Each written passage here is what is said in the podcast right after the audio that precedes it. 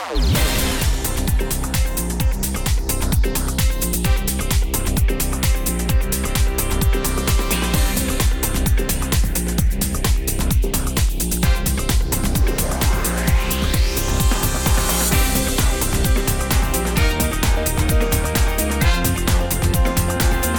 A esta hora se celebra Junta de Gobierno en la Sala de Diputados de la Diputación de Palencia y a las 10 está previsto que el diputado de Desarrollo Socioeconómico y Deportes, Francisco Pérez, acompañe al delegado de Deportes Eduardo Tejido y a la alcaldesa de Baltanas, María José de la Fuente, para presentar la primera Copa Diputación de BTT que este año se va a desarrollar en esta localidad cerrateña.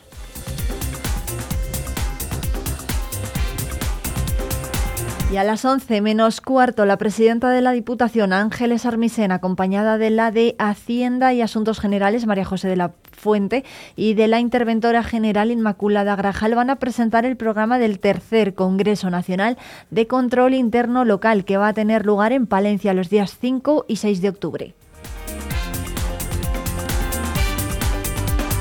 Un congreso que va a tener en Palencia a los, principales representantes del país en esta materia, en intervención general. Y además, más asuntos, porque la delegada del Gobierno en Castilla y León, Virginia Barcones, va a presentar el bono cultural joven a los alumnos del campus de la Ayutera de Palencia, nacidos en el año 2005. Va a estar allí acompañada por el subdelegado del Gobierno en Palencia, Ángel Domingo Miguel, y la vicerrectora del campus de Palencia, María Rodríguez.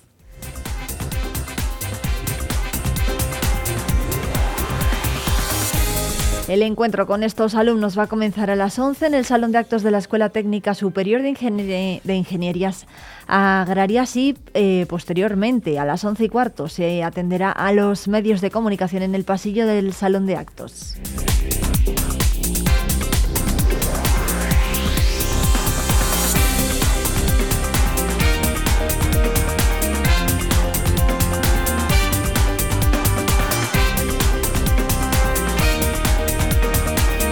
Son las 9 y 2 minutos de la mañana. Enseguida, la información del campo.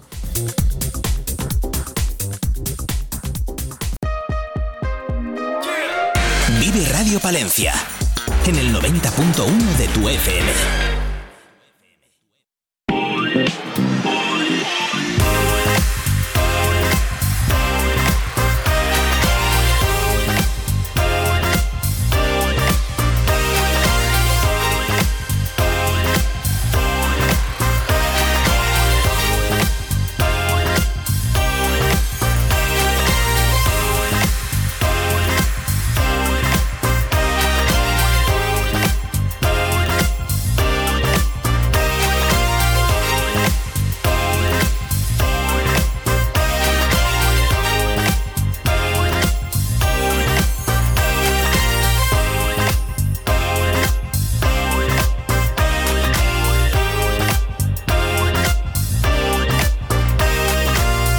Hoy, como cada lunes, nos acompaña a Saja en Vive el Campo. En este caso, vamos a hablar con José Antonio Ibarlucea, el presidente de la comunidad de regantes del Bajo Carrión. Una vez concluida la campaña de riego, nos va a hacer balance de cómo ha ido y de cuáles son las previsiones para lo que resta de año.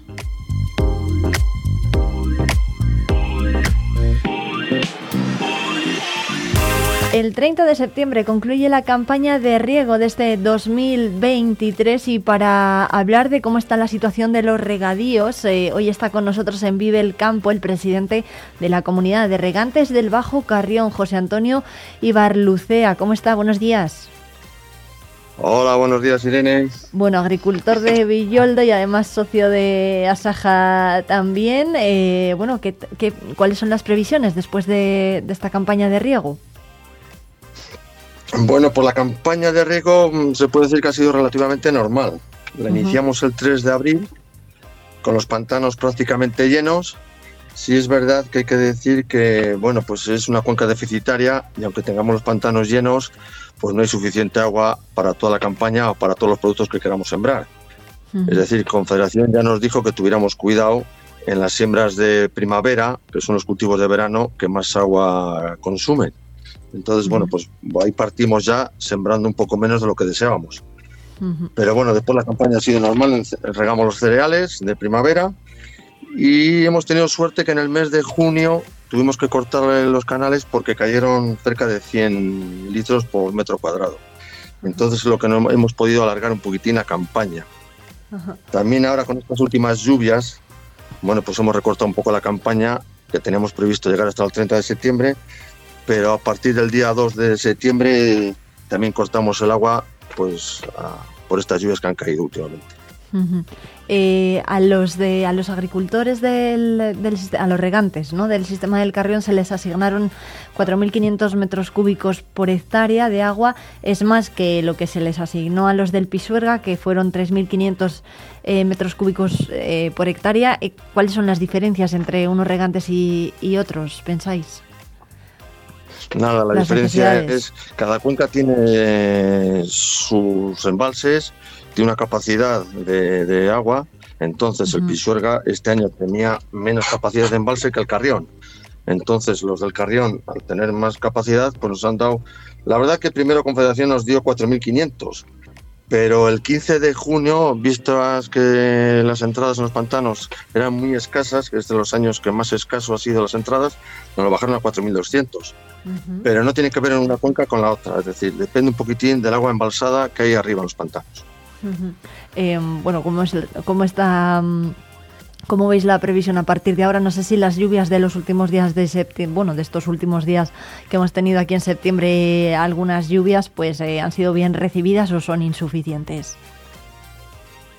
No, de momento son bien recibidas. Es más, hay agricultores que han sembrado colza o están eh, a expensas de sembrar colza. Es decir, si no hubiera llovido, hubiéramos tenido que darles agua a esos regantes para el nacimiento de, colza o algunos regantes también siembran alfalfa ahora en este tiempo para hacerla nacer. Es decir, que las lluvias han venido a tiempo y la verdad que muy bien.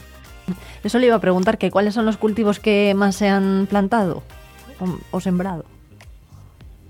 Bueno, en esta comunidad nuestra la mayor parte, el 60% así son cultivos de, o 55 son cultivos de otoño, son cereales, pues trigo, cebada, avenas, colza, eso. Los cultivos de verano sobre un 32%, 33% que son pues remolacha, maíz, girasol, alfalfa, son cultivos de verano, de primavera. Es, igual, supongo, en todas las, eh, en todos los sistemas, ¿no? También en el del Carrión es lo, es lo que más se... Bueno, en el del Carrión no, perdón, en el del Pisuerga también es lo que más se siembra. Pues no tengo yo datos del Pisuerga. Me imagino que sean parecidos o incluso siembren un poco más de verde porque tienen zonas modernizadas, cosa que no tenemos aquí nosotros en el Bajo Carrión. Entonces ellos al tener modernizado eh, creo que siembren algo más de cultivos de, verano. Mm. Eso de no tener el regadío modernizado, eh, ¿en qué se traduce al final en el día a día vuestro? Bueno, pues lo primero es el eh, ahorrar agua, el mayor consumo, después aprovechamiento. Y, cómo no decirlo también, pues por los agricultores estaríamos un poquitín más tranquilos, trabajaríamos un poco menos y más a gusto. Pero estamos a expensas de, de modernizar aquí en el Bajo Carril. La verdad que llevamos ya siete años esperando y estamos a ver si, si esto sigue para adelante o, no. Estamos a expensas un poco del gobierno y del ITACI. Eh, hace unos días vino la presidenta de la Confederación Hidrográfica del Duero. Em, no sé si tuvieron oportunidad de eh, charlar con ella, vino a Cervera de Pisuerga, eh, pero bueno, es una de las peticiones históricas, ¿no? La de la modernización de los regadíos. Pues sí, la verdad que estuvimos allí representantes de Asaja en la, presa de Ruesga y sí que hablamos con la presidenta de Confederación. Entre otras cosas la dijimos, bueno, pues el tema de modernización del Bajo Carrión, también hablamos de las presas de las Cuezas, que las estamos esperando. Y bueno, y fue lo que estuvimos hablando con ella. Y estamos a expensas de una reunión que también se lo dijimos, que habíamos solicitado una reunión con la Confederación hace unos días atrás y estábamos esperando a que nos llamaran para esa reunión. Es decir, que de momento pocas, pocas novedades en ese sentido. Bueno, pues, pues novedades es que la modernización tampoco depende de, la, confederación. Como he dicho antes, la modernización depende pues del Ministerio de Agricultura y de Sellasa y del Itacil. Entonces, Confederación, bueno, Confederación lo que tiene que hacer es darnos el agua. Ajá. más. Bueno, em, a partir de ahora, que ya ha terminado la, la campaña de, de riego, que ¿cómo, ¿cómo van a trabajar ustedes desde el sistema del Carrión? Del Bajo Carrión. Ahora, bueno, pues ahora, ahora mismo los guardas están ya eh, limpiando las acequias, arreglando los canales, bueno, pues tareas de la propia comunidad, es decir, arreglos y, desbroces de las acequias. Tenerlo limpio para la próxima campaña, que empezaría pues el 1 de abril del 2024. Bueno, el sistema del Carrión depende de los embalses de Campo Redondo y Compuerto, el del Pisuerga de los de Aguilar Cervera y La Requejada. El regadío está claro que es importante, ¿no? Para, además, para diferentes sentidos, se fija población en el medio rural. Eh, y se asegura una producción más alta y más regular eh, campaña tras campaña. Eso pues genera más empleo, más eh, una mayor rentabilidad pero bueno, no sé si esto lo, lo, compartís eh, vosotros y es algo que se vea también entre los regantes, si al final se está consiguiendo todo esto. Desde hace años venimos diciendo lo mismo, es decir, sí, que fija población y sobre todo puestos de trabajo y rentabilidad en el campo y un mayor aprovechamiento en el consumo del agua. Lo de regar a manta o regar a pie, eso se tiene que acabar. Estamos viendo que los años secos cada vez vienen más seguidos entonces tenemos que ir a un mayor aprovechamiento de las aguas. También decir a Confederación, que os lo dijimos, lo de las cuezas, vuelvo a repetir, que las cuezas son necesarias ya. Y habría que retomar el tema del pantano de vidrieros. Hay años que sobra agua en los embalses, se llenan y esa agua lo que no podemos es tirarlo río abajo. Es decir, los años que hay, hay suficiente agua o hay mucho agua, hay que recogerlo para los años que vienen escasos. Es una queja también que eso va para Confederación. Eh, bueno, en pues, el contexto de la eh, celebración de la Desde luego que esperamos todos la, respuesta de, la Confederación. es cierto también que, mm, que en España hay más regadío en la España seca, es decir, donde estamos eh, nosotros, que en la húmeda. Una persona sorda. Muchas gracias a las dos por atendernos. Pues no lo sé, yo no sé los datos. Aurelia, usted yo te puedo hablar de los datos de, Palencia. Sí. Pero no sé, en la España húmeda o la España seca, donde hay más regadío o hay menos. Me imagino que haya más regadíos en España húmeda, me imagino. Otra cosa que esté modernizado o no esté modernizado. No sé si desde la comunidad de regantes del Bajo Carrión, José Antonio, habéis, eh, bueno, pues consideráis ¿no? que hay un déficit o falta inversión a lo mejor en embalses y regadíos. Comentabas antes la, esa falta de modernización, que supongo que vayan por ahí un poco los tiros ¿no? de lo que pedís. Sí, lo primero es que, bueno, pues que salga en el boletín oficial del Estado ya el, para firmar el convenio de modernizar los canales del Bajo Carrión. Y como no, después eh, vuelvo a pedir y solicitar que la Confederación esas balsas que quiere hacer en la cueza que las haga ya. Y como no, también el pantano de vidrieros, vuelvo a repetir, el pantano de vidrieros es necesario. Hay que recoger agua. Mm. Pero sobre todo, si esperamos la modernización, llevamos ya siete años largos esperando la modernización. El pantano de vidrieros eh, sería una obra para muy largo plazo. Eh, bueno, ¿cuándo, ¿cuándo, podría ser una realidad y qué, y qué habría que hacer para que sea, para que sea posible? Lo primero, tener voluntad de hacerlo. Eso es lo primero. Y después ya todo viene seguido. Lo que hay que tener es voluntad. Después se tarde lo que se tarde, pero hay que tener voluntad de hacerlo. No podemos esperar. Las balsas también llevan muchísimos años, muchísimos años, y ahí están sin hacer. Si no hay voluntad, pues nos da igual. Bueno, pues eh, mm, presidente de la Comunidad de Regantes del Bajo Carrión, José Antonio Ibarlucea, muchísimas eh, gracias. Eh, desde luego que desde Vive Radio y desde Vive el Campo también estaremos muy pendientes de esas peticiones, de ese pantano de vidrieros que solucionaría el exceso ¿no? de agua que, a veces se puede acumular en los embalses del norte de, de nuestra provincia. Muchísimas gracias. Gracias a vosotros, Irene, y a Vive Palencia, por acordarse del campo y sobre todo de los regadíos, que es de lo que vivimos nosotros.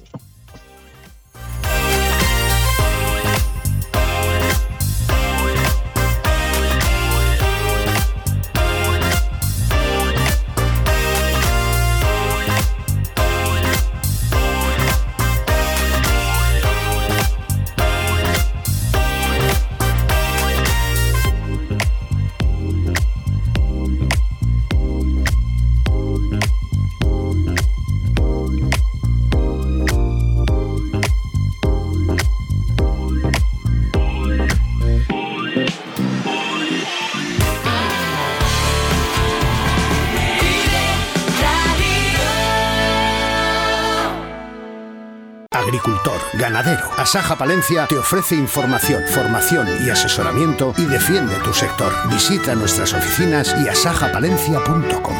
Riesgo Metal, tu taller de carpintería metálica, aluminio y hierro. También automatismos de puertas. Riesgo Metal, en calle de los Bordadores 20, Valencia. Vive Palencia con Irene Rodríguez.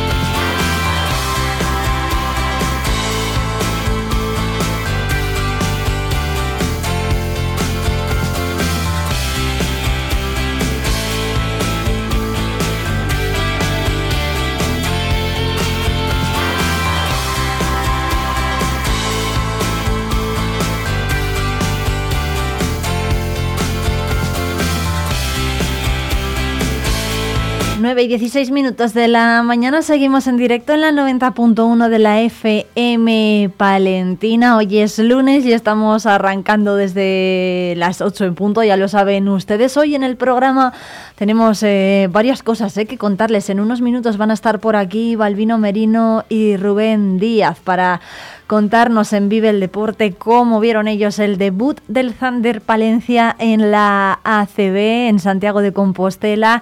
Cayeron por 20 puntos de diferencia ante Monbus Obradoiro, pero fue la primera toma de contacto del cuadro palentino ante en la primera liga de la en, la, en la liga más alta ¿no? de la competición del baloncesto español. Así es que bueno, vamos a analizar con ellos el encuentro. Esto va a ser en Vive el Deporte y después eh, pues eh, viajaremos de nuevo hasta Guardo porque allí está celebrándose el Pispajos Urbanos Fest, una cita cultural que consiste pues eh, bueno en que muralistas de todo el país se dan cita allí para hacer una exhibición de murales. Han estado durante todo el fin de semana trabajando y lo van a seguir haciendo en los próximos días. Con ellos vamos a hablar también con los organizadores.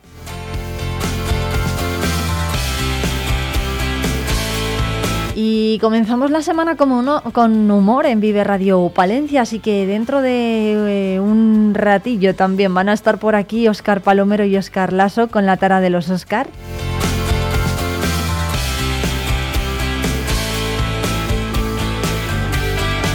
Y también, por supuesto, va a estar Jesús García Prieto para traernos los éxitos más escuchados de estos días eh, por los palentinos. Además, en Literando, que es gerundio, eh, Mari Diago nos va a presentar a Angelines Fonbellida, una de las escritoras que tenemos de referencia en la provincia de Palencia.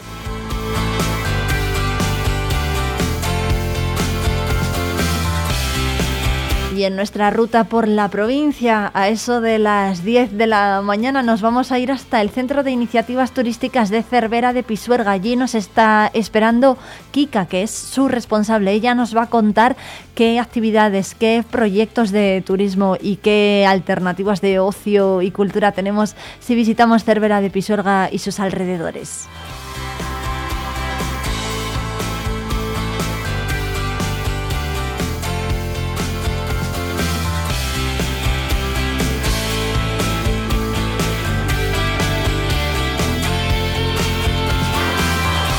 Y esta semana ha concluido la Semana de las Personas Sordas. Ha sido una ocasión para concienciar, em, para concienciar sobre este colectivo a la ciudadanía de Palencia y nuestros compañeros de la 8 Palencia de la televisión de esta casa han hablado con intérpretes y también con personas eh, adolecidas por este problema, por la falta de audición, por la sordera. Nos han contado y cuáles son sus principales reivindicaciones en una semana como esta.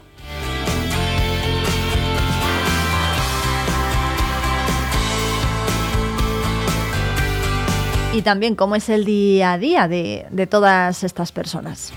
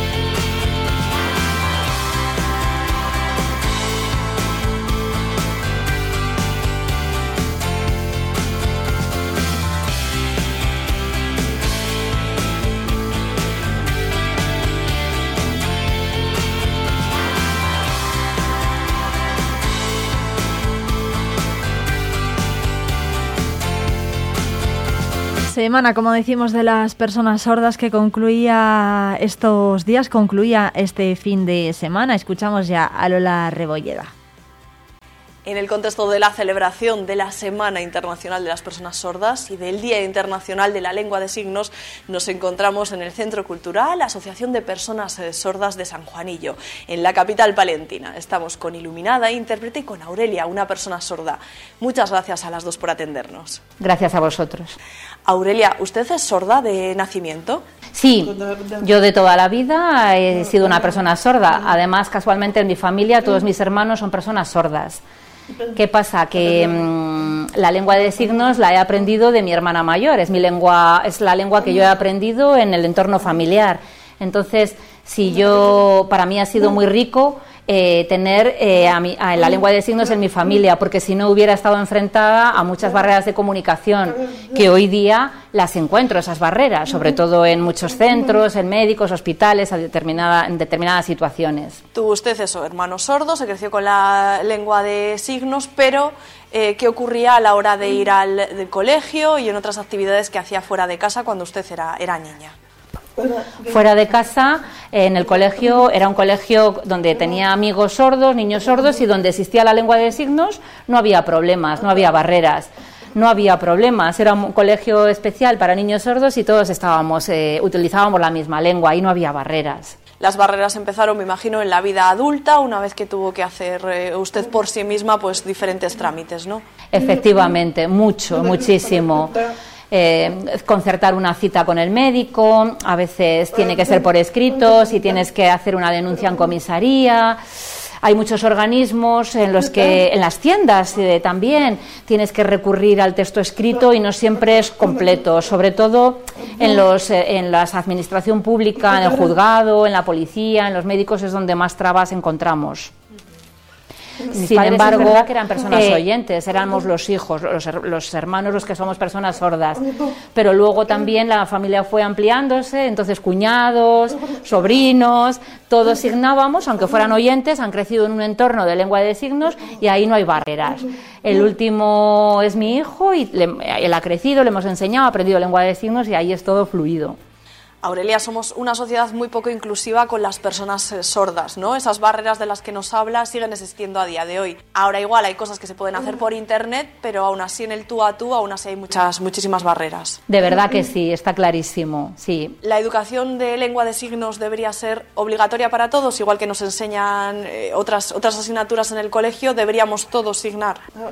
Ojalá fuera así, me gustaría que se aprendiera y así el día de mañana en cualquier situación estaríamos todos entendiéndonos. Habría más vocación a lo mejor de determinadas profesiones como intérprete, porque hay pocos profesionales que signen. Y, cuando esos niños crecieran, pues eh, no sé, para mí sería de gran ayuda también a la hora de trabajar encuentran también esas barreras, me imagino, a la hora de integrarse laboralmente. Yo eh, trabajo en un centro donde hay personas sordas y oyentes, es un centro especial de empleo, entonces, bueno, mm, afortunadamente... Eh, el tiempo mm, no es que estemos muy, muy, no es un centro, a lo mejor el 15% somos personas sordas y el resto son oyentes o con otras discapacidades. Entonces, bueno, estamos bien. en muchas ocasiones eh, yo hago de profesora y enseño a mis compañeros de trabajo para ustedes eh, qué supone las personas como iluminada, los intérpretes, porque como hablábamos, ¿no? pues hay todavía muchos, muchos sitios, por ejemplo el médico, etcétera, a la que tienen que acudir con una persona. Es un intérprete que te tiene que, que tiene que estar presente en, numerosas, en numerosos sitios. Concertar cita, ver disponibilidad y luego asistir. Eh, siempre concertar la cita previa, claro, para poder dar cobertura a todo. Si voy a un supermercado no es necesario. Eh, la vida diaria hay gestiones que no tengo que comunicarme. Si me encuentro con alguien saludo o, si surge la comunicación, lo que es el acto comunicativo de ocio. Pero no hace falta entablar una conversación muy para comprar aceite o para no es necesario, pero en otras gestiones de la vida diaria sí. Eh, por ejemplo, imagínate que yo voy a un comercio y voy a una mercería entonces, a lo mejor, eh, no sé, hay una, eh, una, una, tienda que se llama, por ejemplo, Monse, y yo tiro una cinta con unas características y me dicen, mira, eh, para poner aquí, para hacer un dobladillo, para tal, una común, ya como el grado de complejidad sea... Eh, se vaya incrementando, pues a lo mejor ahí ya requiero de alguien que me, que me interprete. Pero si es algo en lo que yo me suministro sola, que yo me sirvo sola, no hay problema. Eh, con permiso de Aurelia, iluminada, eh, ¿a usted qué le llevó ser intérprete y aprender la, lengua de, signos? Eh, mm, no sé. fue algo... Fue algo, fue algo vocacional. Les vine a estudiar a Palencia, les vi, les conocí y ya pues empecé a entablar amistad y poco a poco surgió la necesidad de de, bueno, en ese momento necesitaban una persona, un profesional, entonces fue el momento en el que yo me formé y me titulé para poder estar con ellos y, y trabajar y hasta ahora pues es lo que he hecho qué rabia ¿no? que a día de hoy que se rompan otras barreras, como hablamos, por ejemplo, de arquitectónicas, etcétera, pero que no se haya roto todavía esta y que no todo el mundo, que no podamos estar aquí signando todos, por ejemplo, ¿no? ¿Usted cómo lo ve, iluminada? La verdad que, pues igual que ellos, ¿no? Que, al final aprender la lengua de signos tampoco cuesta tanto, no, no tienes por qué ser un profesional, eh, intérprete o un mediador comunicativo que estés destinado a trabajar con el colectivo. Puede ser un mecánico, puede ser una enfermera, o puede ser una maestra, o puede ser una modista.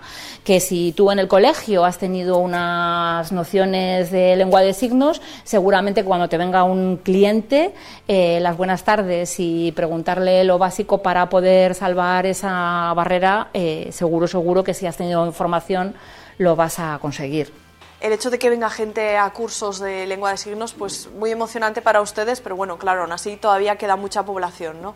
Eh, debieran de, darse más, muchos más. Debieran de darse más, sí. Pues Aurelia, iluminada con ese deseo de que la lengua de signos sea algún día universal y obligatorio en nuestra educación, les agradecemos que nos hayan abierto la puerta de esta asociación, la puerta de esta clase. Muchísimas gracias. Gracias a vosotros. Nos vemos. Bueno, María, en su caso, ¿qué le animó a estar en este curso de, lengua de signos? ¿Cuál fue bueno, pues el empujón definitivo para, para estar aquí?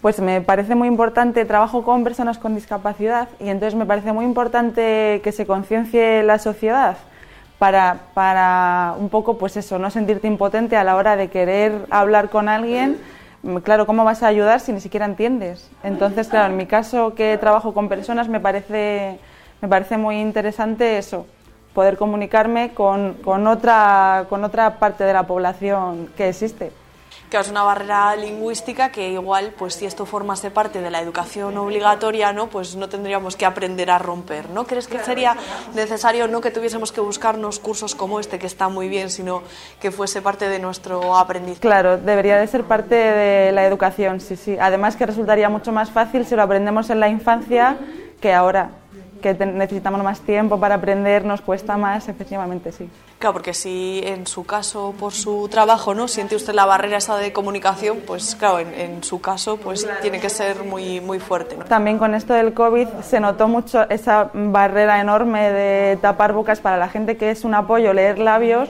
era muy difícil, muy difícil de entenderse, claro, y ahí vimos una barrera muy grande en la comunicación. María, teniendo en cuenta que estamos en la segunda sesión de este curso de lenguaje de signos, eh, ¿cómo lo ves? Eh, ¿Lo ve complicado? ¿Cree que, bueno, pues poniendo... Yo creo que es mucha práctica, mucha práctica y muchas ganas, sí, pero sobre todo yo creo que es práctica, práctica, sí hay muy buen ambiente aquí, ¿no? En el curso. Sí, en el curso hay muy buen ambiente, sí, sí, sí. Y además el hecho, bueno, en su caso ya lo tenía como, como muy interiorizado, pero el hecho de que personas sordas estén contando su experiencia, pues también es eh, como... Te hace empatizar mucho, claro, y sentir que, claro, es muy importante que personas oyentes también aprendan para poder comunicarse con ellos, sí. Pues María, muchísimas gracias y nada, la próxima vez que la veamos a ver si nos eh, podemos comunicar por sí. Gracias a vosotros. Bueno, Elena, eh, nos cuentas que eres sorda de nacimiento, ¿no? Pero en tu caso el implante vino a muy temprana edad. Cuéntame.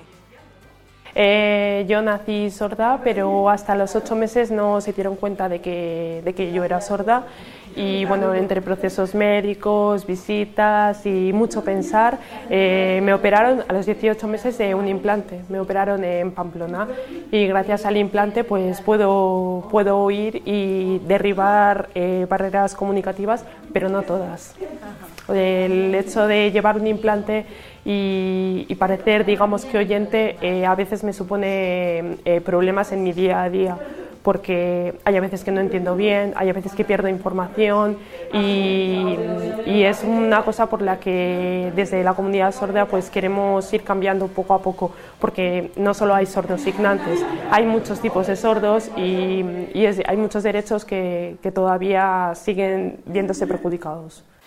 Elena, tú creciste eh, bueno, con los dos lenguajes, ¿no? con el lenguaje de, signo y con el hablado. ¿En tu familia aprendieron también el lenguaje de signos para facilitar? Eh, en mi familia no hay nadie sordo, entonces eh, en principio yo crecí, digamos que de forma oyente, digamos. Me, me, inculcaron la lengua materna que es la oral pero es más tarde cuando con ocho años, yo siempre he tenido la identidad sorda muy, muy arraigada, ¿no? Y yo cada vez que veía a una persona sorda, pues iba corriendo a decir, mira, mira, yo también tengo un implante, mira, yo tengo un audífono. Y hubo una vez que me encontré con dos personas que estaban signando y claro, yo iba ahí dispuesta pues a presentarme y me di cuenta de que no podía hablar con ellos. Y ahí fue cuando le dije a mi madre, tengo que aprender lengua de signos, o sea, no puede ser que yo sea sorda y no sepa el idioma de mi gente. Yo quiero estar con ellos y hacer familia. Entonces, eh, mis padres, bueno, sí, eh, mi madre sobre todo eh, sabe algo de lengua de signos y por las mañanas cuando no oigo nada viene buenos días, ¿qué tal? Vamos a desayunar. Sí, algo sí, pero no mucho. Mi familia no, no mucho. ¿Cómo fue el, colegio? ¿Cómo fue los estudios? Eh, pues, pues, eh, pues bien, bien, o sea, tuve suerte, tuve suerte, pero suerte de caer en la familia que he caído porque se han ocupado mucho de mí y de que yo aprendiese a oír. El implante no es que, ah, implantamos y ya oye, no, esto requiere un trabajo porque yo 18 meses yo esos 18 meses no había oído nada, yo no sabía lo que era oír, ni sabía discriminar sonidos, ni... Entonces eh, hubo mucho trabajo en mi infancia para, para, ser ahora quien soy y para oír como oigo y para hablar como hablo, ¿sabes? Eh, yo infantil, bien, iba muy bien. Eh, luego en el colegio también me ponían pues profesores y eso eh, profesores de apoyo y tal, y, bien, la verdad es que bien, nunca al final me los quitaban, ¿no? Porque veían que no los necesitaba y me apañaba muy bien con una FM, que es el, el micrófono que se pone el profesor para, para, poder escuchar y quitar el ruido ambiente, porque claro, yo en clase eh, con el ruido, los compañeros, eso, pues me perdía muchísima información. Siempre he tenido eh, ayudas, como por ejemplo eh, ponerme en primera fila, porque me apoyo muchísimo en la lectura labial. En fin, y luego, por ejemplo, no tengo nada de memoria auditiva. Yo toda la información que recibo por los oídos se me olvida. O sea, yo necesito leerlo. Y todo es una cosa que siempre hemos pedido y que nos ha costado un poco en el instituto y todo eso, pedir eh, los apuntes por escrito. O sea, lo de ir a clase y recoger hay a veces que los profesores no me lo respetaban y bueno, sí que teníamos alguna lucha, pero bueno, tengo suerte de que me han ayudado, me han ayudado y me han apoyado mucho. ¿Cómo has llegado, Elena, a ser eh, profesora de lenguaje de signos? ¿Cómo te vino un poco de lengua de signos? ¿Cómo te vino esa, esa, vocación? Como te dije antes, eh, yo sentí la necesidad de aprender lengua de signos. Aquí en Palencia no había cursos. Yo vine aquí a esta asociación con ocho años y dije, quiero aprender lengua de signos. Y claro, se quedaron diciendo, pues ¿cómo no vamos a enseñar a esta niña que tiene todo el derecho del mundo a aprender? Y desde entonces me acogieron como una más y ahora hago todo lo posible para formar, o sea, es que formo parte, o sea, tengo mi familia y me encanta saber lengua de signos, porque ya te dije que yo, eh, si voy a una conferencia y yo es que no me entero de la conferencia, o sea, hablan, hablan, hablan y al final pierdo información. Y si hay un intérprete, yo voy al intérprete, yo voy a apoyarme en la lengua de signos. Entonces, eh, a mí poder comunicarme cuando yo quiera en la lengua oral y cuando yo quiera en la lengua de signos, para mí eso es una inclusión, es importante y, hace que la vida de mi gente, de la que soy como soy yo, yo es mucho más fácil. Me decías que llevas eh, cinco años ya, ¿no? Eh, impartiendo esta, esta lengua, más o menos. Pero mm, desde allá hace unos años aquí había un curso de, de niños al que yo vine, pues luego retomé yo las riendas y empecé a darles cursos. Luego ya me eh, titulé, me especialicé en la lengua de signos y ahora soy profesora titulada eh, oficialmente y ahora también me dedico a dar clases de lengua de signos en lo formal, en la educación formal. ¿Cómo sería de importante que esa lengua de signos nos llegase en el colegio a todos, que fuese obligatorio? Pues porque creo que, mucho hablamos de la integración y la inclusión, pero no se lleva a cabo realmente. Y creo que la lengua de signos es muy importante eh, porque hay una comunidad que está totalmente aislada, está desprotegida, está eh, discriminada, eh, les falta información y todo esto es simplemente por un problema, porque no oyen porque les falta comunicación y eso es muy fácil.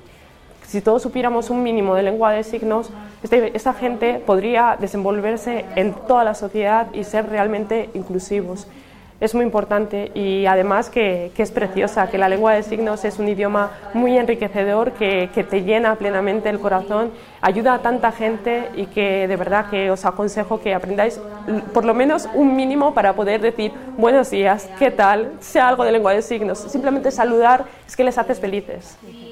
Elena, me imagino que es muy emocionante ver estas personas que vienen, que quieren aprender esa lengua y ver bueno, cómo evolucionan y cómo, y cómo se van con, con ella. Pues mira, eh, gracias a la Diputación eh, son muy sensibles y nos forman eh, grupos para cursos de lengua de signos, diferentes niveles y la verdad es que tenemos un montón de alumnado que gracias, que tiene muchísima sensibilidad con esta comunidad y que siempre me dicen que en su día a día pues que encuentran con alguna persona sorda en su trabajo o en cualquier sitio y que les, se sienten frustrados y que necesitan y ven la necesidad de aprender lengua de signos para poder hacernos la vida mucho más fácil. Además, también mucha gente lo hace también para completar su formación, claro, y que, que, es muy importante. Es un idioma más que, que no se valora y que se debería de valorar mucho más. Muchísimas gracias, Elena. Nada, vosotras. Gracias.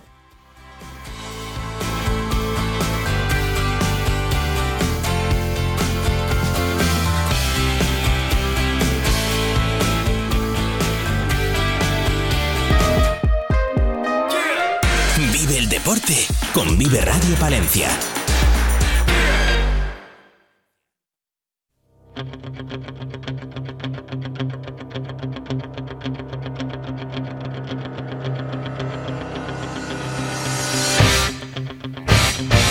Bueno, abrimos página deportiva ya en Vive Palencia en la 90.1. Seguimos en directo y esta vez eh, vamos a hablar de la derrota que se trajo de Santiago de Compostela el Zander Palencia, eh, que no podía contra Monbus Obradoiro. Para hablar de cómo fue el partido, de cómo lo vieron también los aficionados, están con nosotros hoy en Vive Radio Palencia Balbi Merino. Balbino, buenos días, ¿qué tal? Hola, Itene. Buenos días. De la Peña Basket Morao y también está con nosotros Rubén Díaz. ¿Cómo estás? Hola buenos días, ¿qué tal? Bueno, bueno, pues encantados eh, de que estéis con nosotros por la por la mañana, como cada lunes, eh, analizando un poco lo que ha sido el fin de semana deportivo. En este caso, para hablar de, ese debut, ¿no? En la ACB de los palentinos, ¿cómo lo visteis vosotros?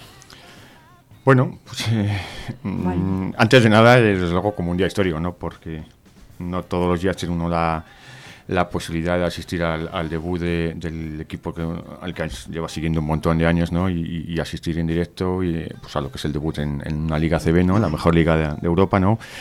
un sueño que llevábamos persiguiendo mucho tiempo, ¿no? Y bueno, pues de entrada eso yo creo que es lo más importante, ¿no? Por fin llegó el día, eh, se debutó en ACB. Y bueno, pues luego en cuanto al, partido en sí, bueno, pues mm, yo creo que tuvo oportunidad de verlo mucha gente. Eh, nos costó mucho, nos costó mucho. La diferencia ahora mismo eh, en lo que es la CB es, dura, ¿no? Eh, nos queda mucho por, recorrer, mucho camino por hacer. Eh, es un proyecto nuevo, hay muchos jugadores nuevos, entrenador nuevo. Y bueno, pues nos, costó. El equipo salió, salió un poco bisoño, con cierta bisoñez. bueno, Obradoiro yo creo que rápidamente adquirió unas ventajas que luego ya fueron definitivas para todo el partido, ¿no? y bueno, pues intentando competir, intentando hacernos a lo que es la Liga CB, ¿no? Eh, vamos a sufrir eh, muchas derrotas duras, ¿no? Porque, porque ahora mismo el, camino va a ser así. Pero bueno, lo que trata es de poco a poco ir creciendo, ir trabajando y, bueno, pues sobre todo los últimos jugadores que se han incorporado que nos puedan cambiar un poquito la cara. Yo creo que de las pocas cosas buenas que, ocurrieron quizás el, sábado, aparte del debut en sí, fue la aportación de estos últimos jugadores que se incorporaron, que le dieron un poquito, bueno, pues digamos, otra imagen, ¿no? Eh, Rubén. Bueno, yo creo que unido un poco a lo que decía Balbi, sí que ha sido un poco un baño de realidad. O sea, la ACB es una, obviamente una categoría superior y si lo es por algo, son jugadores de otro nivel, otra intensidad, otra manera de jugar. Y si a veces, bueno, también a los equipos que bajan a la Leboro les cuesta adaptarse, pues nosotros tenemos que tener un proceso de adaptación. Mm, yo pienso que lo que comentamos el otro día, tienen que ser unos 5, 6, 7 partidos hasta ver qué pasa. La derrota entraba dentro de lo previsible, pero bueno, también empezó el año que subió Burgos con un 0-7 y luego mira dónde, dónde llegó. O sea, nosotros tenemos, como decía Balbi, apoyar el equipo. Eh, los, ellos saben que estamos muy implicados con ellos y nosotros también recibir esa parte de vuelta. Y la, sobre todo la afición que tiene que tener paciencia. Eh, hablabas, de Balbi, de los jugadores nuevos. Eh, ¿Qué tal los visteis? ¿Qué papel hicieron? Bueno, la verdad que lo veníamos comentando en, en, la vuelta del viaje, ¿no? Porque fue un poco llamativo, ¿no? Quizás los jugadores que, que, habían destacado un poquito más en, en, esta pretemporada, los jugadores que primero se incorporaron, se incorporaron a, a, la plantilla, estuvieron francamente, bueno, no estuvieron a su nivel, digámoslo así, ¿no? O al nivel que, que todos esperamos que pueden dar. Y sin embargo, bueno, pues tanto Benítez como Endiaye, eh, bueno, pues Ubal también, eh, incluso Pesegnis, bueno, pues pues bueno, pues, eh, tuvieron buenos números, de hecho fueron los jugadores más, más valorados, con más aportación ofensiva. Y bueno, pues eh, es lo que nos queda. También hay que, bueno, en el DB un poco hay que, hay que tener en cuenta que al final el equipo, mm, tan solo la semana pasada ha podido entrenar con todos los jugadores, ¿no? El problema de Iván Cruz, bueno, pues eh, ha sido un problema a la hora de, ajustar, las incorporaciones tardías de, de Benítez, de Pesegnis del Mundial. Bueno, creo que como comentaba antes, necesitamos tiempo, necesitamos poder ir ajustando un poco mecanismos que justo vaya dando un poco con, con, la tecla y necesitamos tiempo. El problema es que muchas veces el tiempo es lo que no tienes una vez que ya has empezado en competición y ese proceso pues necesitamos que sea lo más rápido posible para que bueno pues el equipo pueda tener en todo momento mm, por lo menos posibilidades no de luchar por, por victorias. eh, Rubén, no sé si coincides con, con Sí, yo creo que bueno, al final los que más destacaron a mí me gustó sobre todo y me sorprendió mucho Ubal, ¿sabes? Me gustó un par de jugadas que hizo muy buenas. La verdad que el chaval con bastante desparpajo para la edad que tiene y la verdad que bastante ágil para ser de dos metros. Eh, bueno, ni ya los que le seguimos un poco tampoco ha tenido que demostrar mucho más. De hecho, bueno, ya hemos visto que fue el MVP. Aunque la valoración suya, fíjate, fue curiosa porque en la valoración del partido tuvo 18 y en el más menos, que es lo que aporta él cuando está dentro o fuera de la cancha, fue creo que menos 14. Es un poco curioso que fue el MVP, pero y, la verdad que luego Benítez también me sorprendió, a ver si también, bueno, me sorprendió de cierta manera porque ya sabemos cómo es Benítez, pero bueno, la verdad que si recupera el nivel que tuvo en Burgos hace años, yo creo que sí que nos puede aportar. De hecho, se le pudo ver varias acciones típicas suyas de buscar el típico tiro liberado tanto de dos como de tres y la verdad que muy bien. Bueno, ha dicho Marco justo que, les condiciona mucho el inicio del partido. ¿Por qué pensáis que, que les ocurre eso?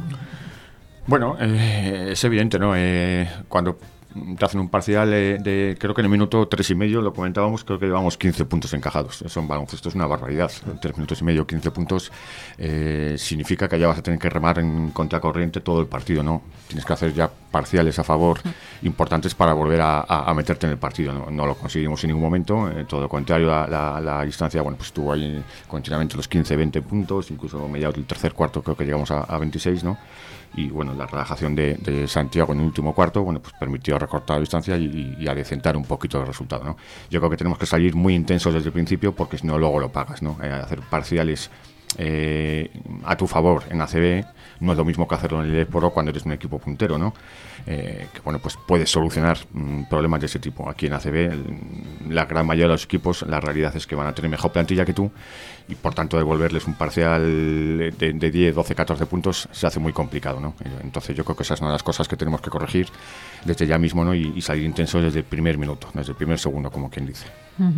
Rubén, no sé si coincides con... Sí, totalmente. Yo, por ejemplo, aunque sí que dentro de la rota sí que también he visto cosas positivas, que el equipo dentro de lo que es cabe y las posibilidades que hay tampoco se ha dejado ir, que por lo menos es algo a tener en cuenta, que por lo menos la imagen del equipo también es importante. Eh, a mí sí que hay un tema que me preocupa un poco, que ya lo venía echando un poco el ojo desde pretemporada, es la escasez anotadora de Leisner, que teóricamente sí que es un jugador que está llamado a tener sus puntos y demás, pero claro, ya es que son varios partidos que se quedan cero puntos y haciendo la aportación también un poco al equipo un poco nula. Eso es un poco lo que me deja un poco frío. Es una de las noticias, yo creo que, negativas de, no solo del partido de sábado, ¿no? sino quizás también un poco de, los últimos partidos de, la pretemporada, ¿no? Eh, Tanner Leisner es un, es un jugador extracomunitario, bueno, debería marcar diferencias, ¿no? Porque eh, lo hacen todos los equipos, ¿no? Los jugadores solo puedes tener dos y evidentemente tiene que ser para jugadores que marquen diferencias, ¿no? Él no lo está haciendo, eh, no lo está haciendo en el plano anotador, pero tampoco lo está haciendo en otras facetas del juego, ¿no? Entonces, bueno, vamos a ver un poco la evolución que tiene, ¿no? Pero necesitamos que, se ponga las pilas, ¿no? Como vulgarmente se dice. Eh, se llama Tanner, no es Tanner Matthew, que, que nos hubiera gustado, a algunos nos hubiera gustado mucho que continuara.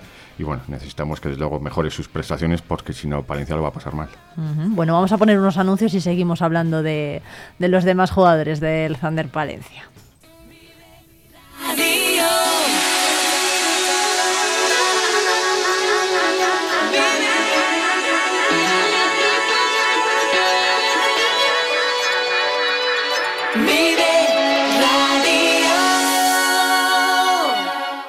Yo me sumo al alto rendimiento. Yo me sumo al alto rendimiento. Y yo. Y yo. Y yo. Y yo. Y yo también. Agropal te ofrece la semilla que necesitas para la rentabilidad de tus cultivos. A nosotros sí que se nos acaba la semilla. Resérvala ya. Agropal Semillas, únicos en semilla certificada. Talleres Multimarca Iván te ofrece la tranquilidad de dejar tu vehículo en manos de profesionales. Si buscas un vehículo de ocasión revisado y certificado, visita nuestra exposición. Talleres Multimarca Iván, en calle Alfareros 8. Grupo Tecnipec les presenta Semillas Sepal. Semilla certificada fruto de la investigación, ensayos de cultivos, un gran seguimiento y la última tecnología de selección. No te la juegues, apuesta a caballo ganador, porque de buena semilla, buena cosecha.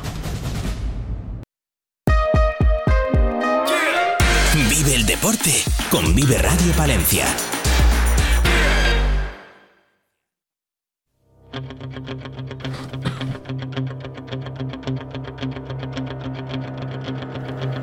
Bueno, 9 y 47 minutos seguimos comentando el resultado. De, desde luego, nada o poco esperanzador y, que ha caído como un jarro de agua fría ¿no? Eh, entre los aficionados y los seguidores del Thunder Palencia. Hablábamos de, de Tanner Leisner, que, que decíais ¿no? que, que todavía le quedaba un buen empujón por dar. Sí, bueno, es también lo que decía Balbi. Eh, muchas veces aquí en varios años hemos tenido jugadores bases, que por ejemplo sí que los bases están llamados a tener sobre todo puntos en las manos, eh, igual que bastantes pivots.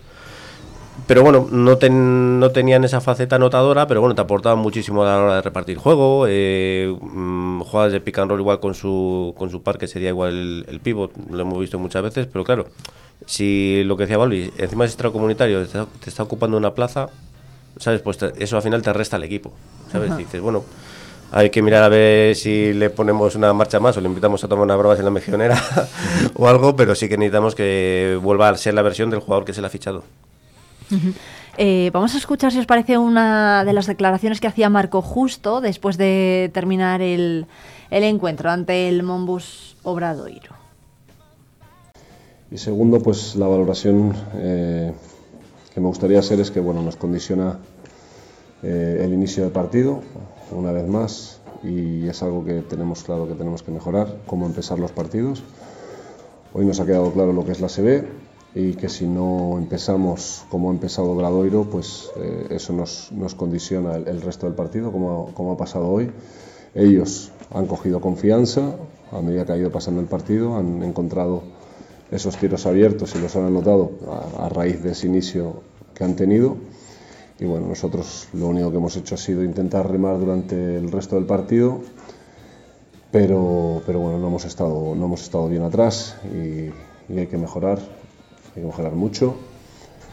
Y, bueno, eh, simplemente eso, cuando nos hemos, hemos puesto ahí un poco cerca, hemos bajado un poco el marcador, estábamos a 15, hemos tenido un triple para ponernos a 12 y bueno, eh, no lo hemos metido y, bueno, ya hemos ido otra vez un poco para atrás. ¿no? Igual que en la primera parte estábamos, estuvimos a punto de ponernos a 5 y también fallamos un tiro liberado para, para conseguir ese resultado y, y, no pudimos y bueno, ya una vez entras en ese bloque, en ese bucle, pues ya es complicado remar durante todo el partido.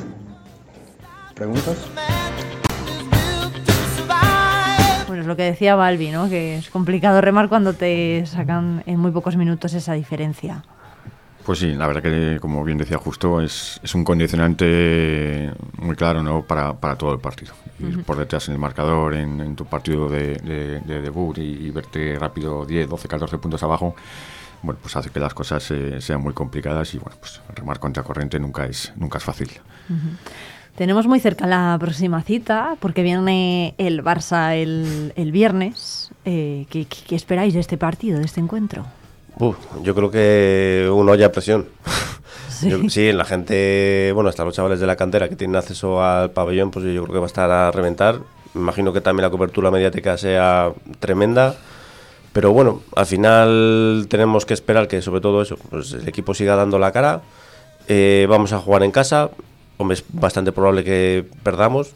Yo creo que el Barcelona no sé si va a venir con todo o no, pero bueno, en el momento imagino que se vea un poco presionado, pues igual sí que tire de galones y saque a los que tenga que sacar, pero bueno, no creo que sea un, equipo, un partido de los que igual dices mm, te van a pasar por encima.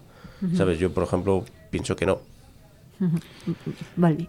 Hombre, a ver, yo tengo muy claro que muchas de las posibilidades de, de Palencia en esta temporada van a pasar por, por ser mm, por lo que seamos capaces ¿no? de, hacer en casa con nuestro público, ¿no? con un pabellón que va a estar siempre lleno a rebosar y, la presión que puede hacer el público, pues, pues que, dé ese, plus a los jugadores ¿no? para sacar partidos adelante ante equipos de tu liga. Evidentemente el Barcelona no es, es un equipo que está años luz ahora mismo de, lo que podemos ser nosotros, es lógico y es normal, ¿no? estamos hablando de uno de los mejores equipos no de España sino de Europa.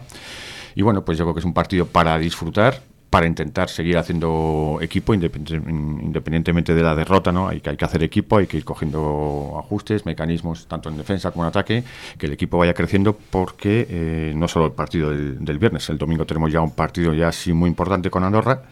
Andorra, en teoría, debería ser uno de los eh, rivales nuestros de, nuestra liga por, por salvar la categoría y ya en el tercer partido nos vamos a encontrar un partido muy importante, muy importante y bueno, pues es, conveniente eh, poder trabajar esta semana bien y, afrontar ese partido con las máximas más, más garantías. El partido del viernes es sobre todo para disfrutar. ¿no? Me gustaría decir que habría posibilidades de sacar el partido adelante, ¿no? No, no nos podemos engañar, es muy complicado. Es cierto que Barcelona, como dice Rubén, bueno, veremos a ver qué plantilla trae, qué jugadores trae. Ellos vienen con jugadores que vienen del Mundial. El domingo juegan el Clásico también y también seguro eso les condiciona un poco. La semana que viene empieza la Euroliga.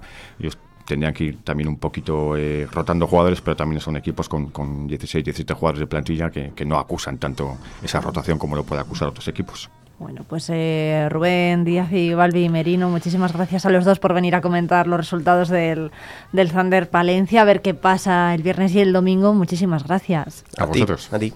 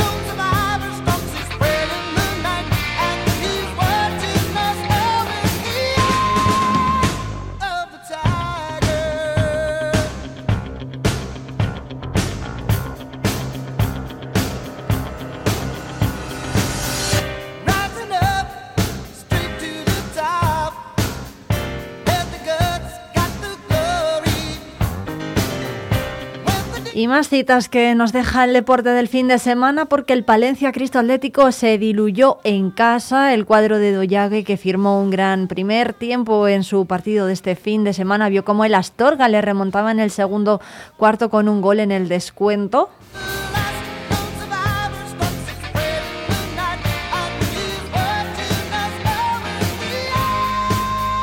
Después de un partido que parecía tener controlado, sobre todo después de una primera parte en la que los locales dominaron y apenas cedieron opciones al Atlético Astorga, que creció conforme pasaron los minutos. Doyague salía con un once reconocible, con Guille bajo los palos, Yago y Nil en los laterales, Seyes y Javi en el centro de la defensa, Peliconde en el centro del campo, Samu y Ali abiertos en las eh, bandas y la punta para Dieguito y Valentín. Si bien es cierto que el rol del primero no se limitó al ataque, sino también a la creación, bajando permanentemente al centro del campo. Pese a todo, en la balastera, el Palencia Cristo Atlético perdía por 1 a 2 frente al Atlético Astorga.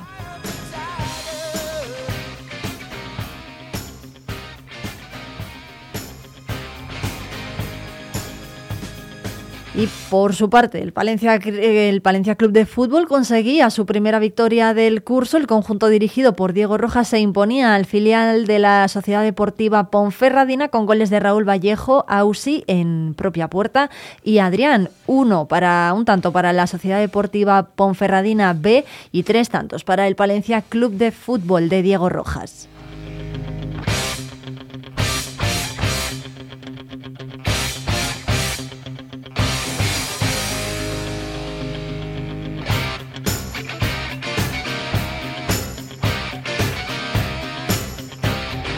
Y el Club Deportivo Becerril cosechaba ayer por la tarde su segunda derrota de la temporada, la primera en casa ante un Salamanca Club de Fútbol Unión Deportiva que era solo uno de los claros favoritos al ascenso. El cuadro salmantino fue superior durante muchos de los tramos del encuentro que por instantes estuvo trabado. El Becerril salió con la ilusión de repetir la gesta que consiguió en el Mariano Aro en la primera jornada cuando ganó a todo un Real Ávila, pero también con la lección aprendida. El encuentro seguramente iba a tomar otros derroteros y los hombres de Olea tenían que estar preparados para saber adaptarse a otro contexto de partido.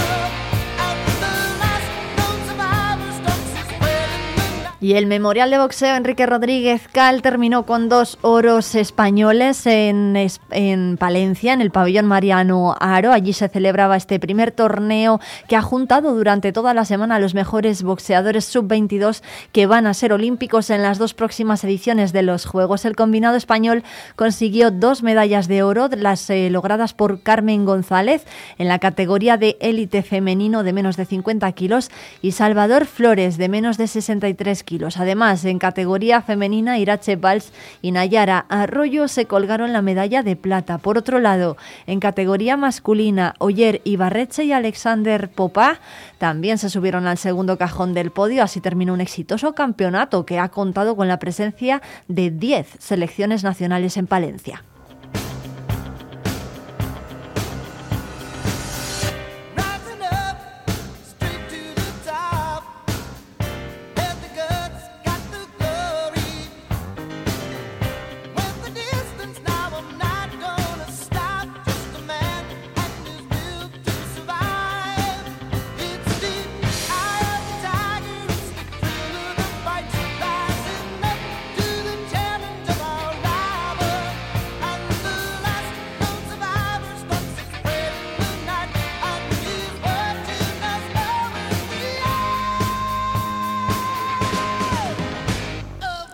Y el Club, de, el Club Internacional de la Amistad tampoco vencía este fin de semana. Caía ante la Cruz Villanovense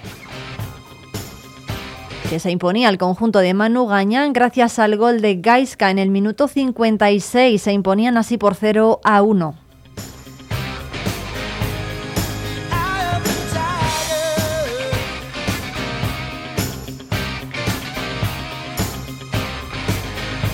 Y en balonmano, el Palencia Turismo se llevaba el derby. El conjunto de, Rodrigo Jordén se adjudicó el enfrentamiento palentino de la primera vuelta, superando 28 a 24 a la escuadra norteña de Casado.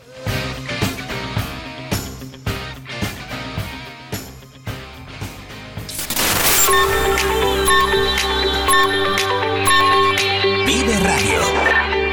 Son las las 10 de la mañana. Palencia 90.1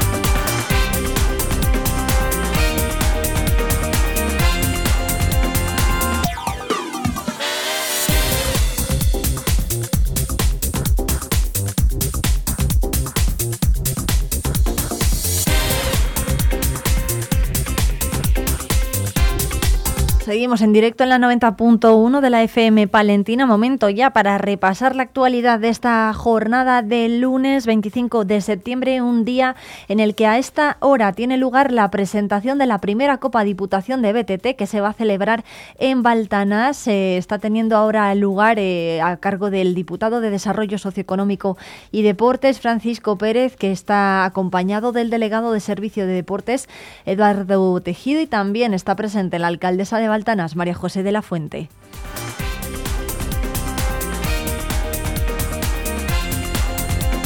Y a las 11 menos cuarto, precisamente María José de la Fuente también va a presentar de la mano de la presidenta de la Diputación, Ángeles Armisen, y de la interventora general Inmaculada Grajal, el programa del tercer Congreso Nacional de Control Interno Local, que va a tener lugar en Palencia los días 5 y 6 de octubre y que va a contar con los principales representantes del país en esta materia.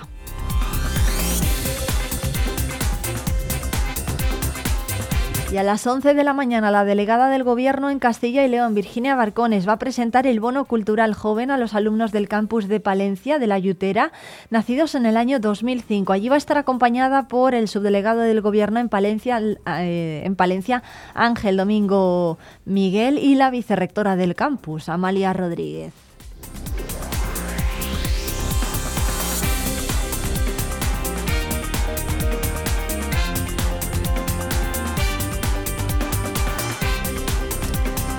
Y hasta las 12 en punto en Vive Palencia vamos a viajar hasta Guardo porque allí, además de que nos están escuchando a través de la 107.2 de la FM Palentina, están celebrando su festival Pispajos Urbanos Fest. Es una cita en la que participan eh, muralistas de todo el país y de ello nos va a hablar Julián Santos, uno de los responsables de esta actividad. Y además nos gusta arrancar la semana con humor, ya, ya lo saben ustedes, y de eso se encargan nuestros compañeros Oscar Palomero y Oscar Lasso con su tara, con la tara de los Oscar, que bueno, veremos a ver con qué nos sorprenden en esta mañana de lunes, será a partir de las 11 en punto.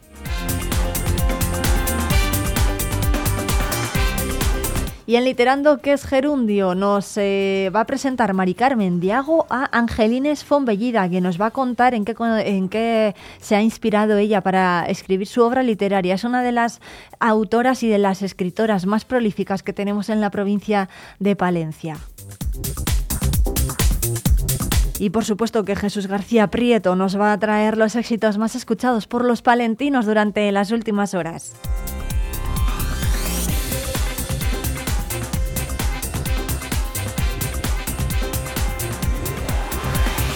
Pero antes de todo eso son las 10 y 4 minutos, así que es hora ya de irnos de ruta por la provincia.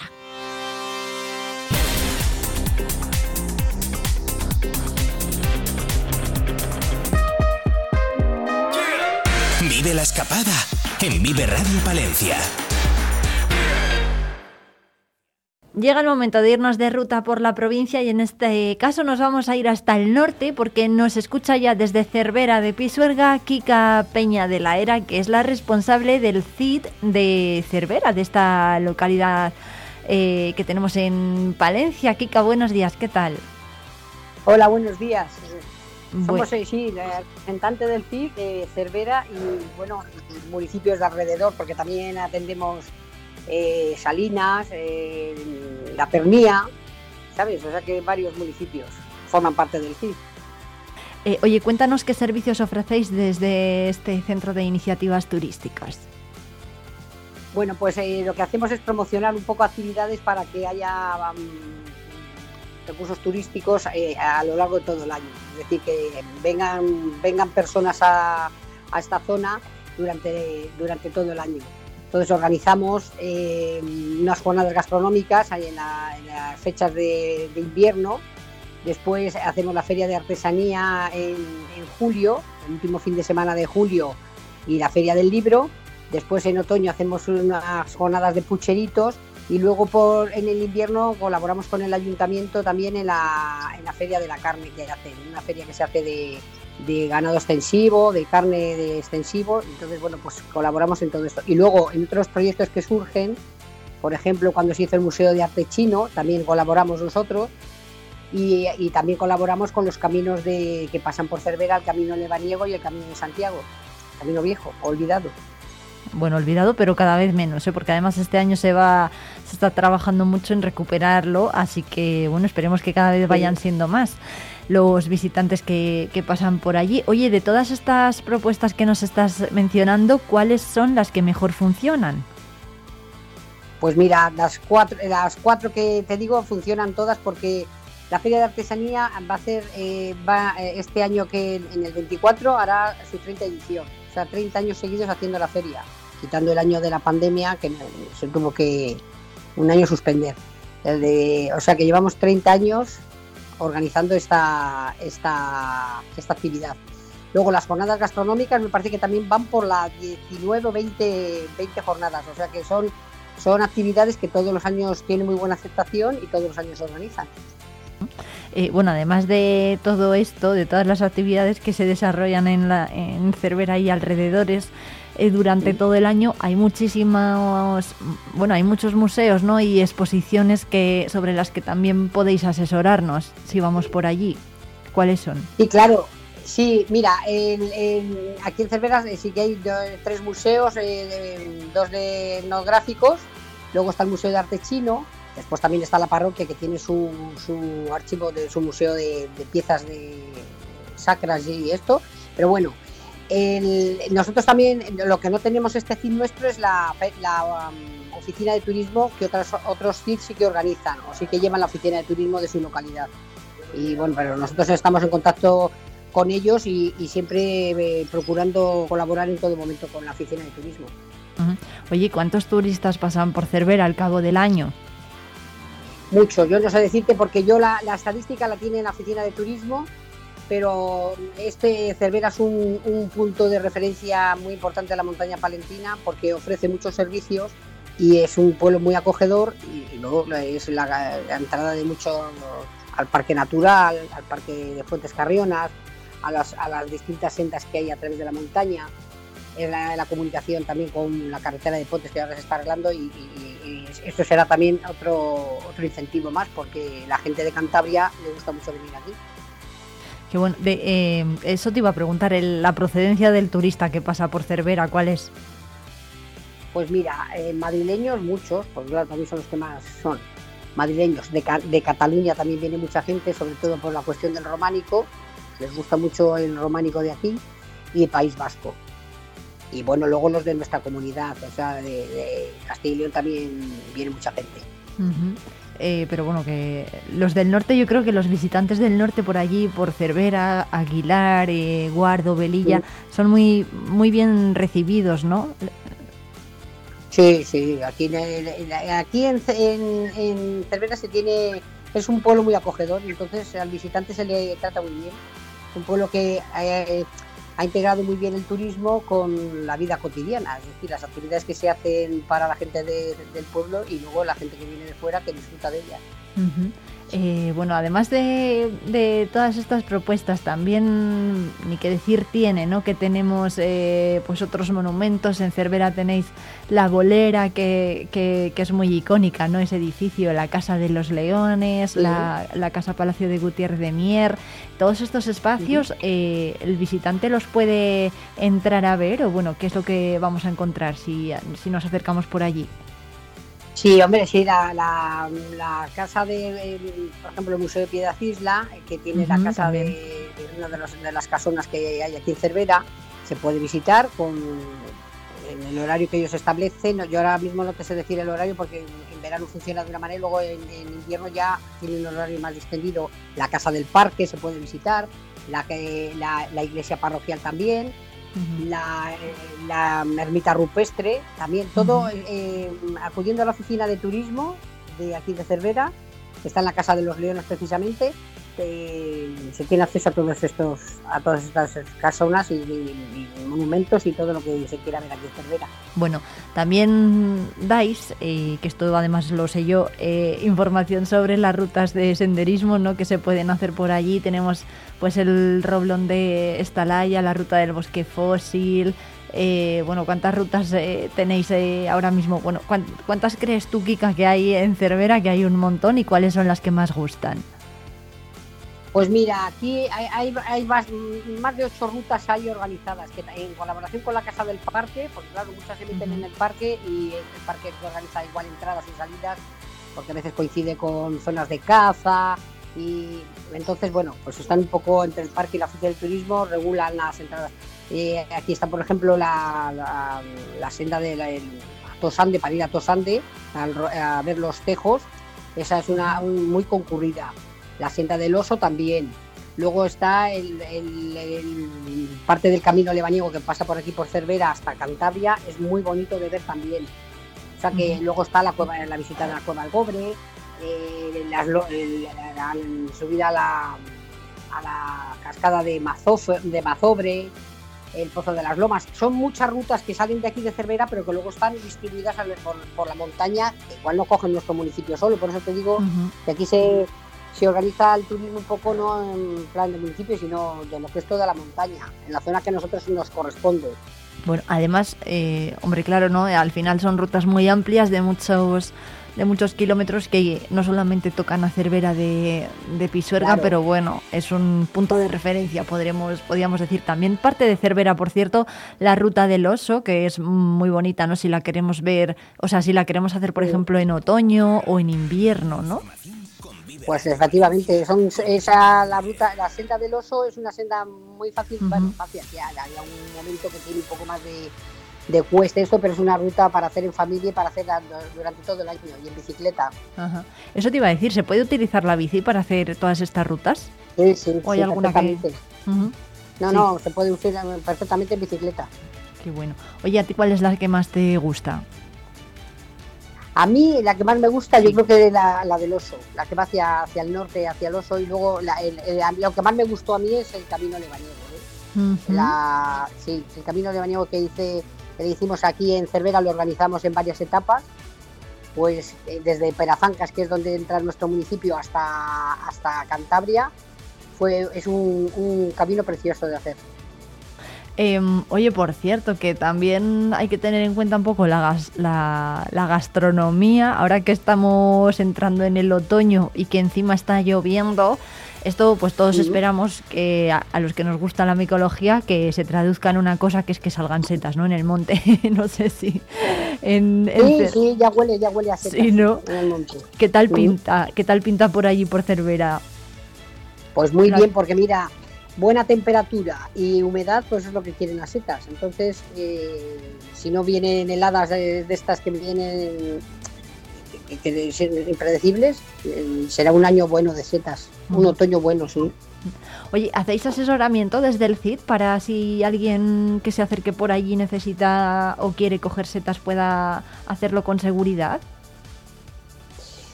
Eh, ¿Seguridad de qué? ¿De la seta que cogen o seguridad porque por el espacio donde van? De, las dos cosas. O sea, por un lado, que sepa el visitante qué setas son buenas y cuáles son malas y eh, pues que pueda ir con la licencia correspondiente de, recolección, por ejemplo. Bueno, pues eh, eso lo, informa mejor la oficina de turismo, porque es que es donde van a estar permanentemente atendiendo al público. Nosotros hacemos nuestras actividades y pero no estamos todo el año en, un sitio fijo. A mí si me llaman, yo desde luego informo de todo lo que me quieran y, pueda dar información, pero no tenemos un espacio físico o una atención puntual en horario para atender a la gente, ¿sabes? Pero bueno, sí que es verdad que en vuestra página web eh, eh, sí que hay un, una, mm, un documento, ¿no? De un que sirve un poco de guía para, de guía micológica para saber cuáles son las, las setas que hay que coger y las que hay que dejar en el monte. Eso, efectivamente, sí, en la página web lo tenemos porque hicimos un trabajo muy bueno de para informar. Lo que pasa que eso ya luego cada persona que va a coger setas tiene que ser muy responsable de lo que hace, de la que coge, de, o sea, es porque además, eh, eh, siendo entendedor, siempre puede haber alguna seta que se te que se pase, que se confunda, ¿sabes? Entonces, la cuestión de la micología es un poco compleja. No todas las setas se pueden comer, no todas las setas se pueden coger y luego tampoco hay que abusar de ellas. las que se puedan comer tampoco se puede abusar de ello. Claro que sí, hay que consumirlas con responsabilidad. Eh, oye, también es muy importante la, la, fauna ¿no? que tenéis en el norte de, de Palencia. Em, eh, son días estos de eh, berrea, que hay muchísima gente que va a primera hora de la mañana o a última hora del día para ver eh, pues ese espectáculo ¿no? de la naturaleza, la llamada de, de, la berrea. En Cervera también desde el CID asesoráis a la gente para que pueda ir a verlo o bueno, les dais algún consejo. No, porque no, ya te digo, yo todo eso va a la oficina de turismo porque son actividades, aunque sea una actividad del otoño, eh, nosotros, por ejemplo, no hacemos una. Porque el CID lo que hace es actividades eh, de promoción. Entonces, la berrea, la, como es meterse en el monte y eso, a través de las de estas empresas que hay de, turismo rural, vamos, de. No sé cómo se llaman ahora, de estas empresas que hay de, naturaleza que te llevan con sus coches, ¿sabes? Entonces, eso también genera un negocio, con lo cual eso hay que respetarlo, porque claro de turismo activo te refieres, Kika, de turismo activo. Efectivamente, eso es, de turismo activo, no me salía la expresión. Bueno, pues... Eh, eh, estas empresas de turismo activo son las que se encargan de, a, su, a, su, a los clientes que vengan, llevarles a los, a los puntos donde se puede apreciar la... No escuchar solo, sino ver al ciervo, cómo pelea contra otro ciervo, cómo hacer su rebaño de hembras para conseguir, eh, conseguir montarlas. Entonces, bueno, yo desde luego desde Cervera, desde mi casa, oigo la berrea todas las noches, todas las noches. Se oye la berrea aquí. Sí. sí, sí, sí, yo desde mi casa la oigo perfectamente. Anoche, anoche estaba por demás. Sí. Pero claro, yo no los veo, yo no veo a los ciervos. Entonces, una cosa es escuchar la berrea, que se puede escuchar desde muchos puntos, y otra cosa es, por ejemplo, estas empresas de turismo activo que saben llevar, que se coordinan a través del parque y de, bueno, pues sí, del parque sobre todo, de la casa del parque, pues estas empresas te llevan a, ver a ver a los animales desde puntos donde tú con unos prismáticos puedes estar observando al animal, que es muy bonito de ver, claro, eso es lo bonito. Oye, me acabas de dejar alucinando con lo de que desde tu casa se escucha la berrea. Eh, ¿a, cuántos, ¿A cuántos kilómetros pueden estar los ciervos de tu casa? Nada, en kilómetros ninguno, a metros. Ninguno, ¿no? O sea, que, a metros. Que, que igual hasta los ves. Yo no los veo porque es de noche y tendría que tener unos prismáticos de, de, nocturnos, pero eh, a, pocos metros, a pocos metros. Sí, o sea que... Mm. Qué bueno. Cervera, Cervera, tiene a su alrededor mucho monte, hay un pinar aquí, vamos, el, castillo que llamamos y toda esta zona, ahí, ahí se, los ciervos bajan, vamos, están, cada uno coge su terreno y, es que se les oye uno aquí, otro un poco más lejos, se pelean entre ellos para conseguir el, el harén.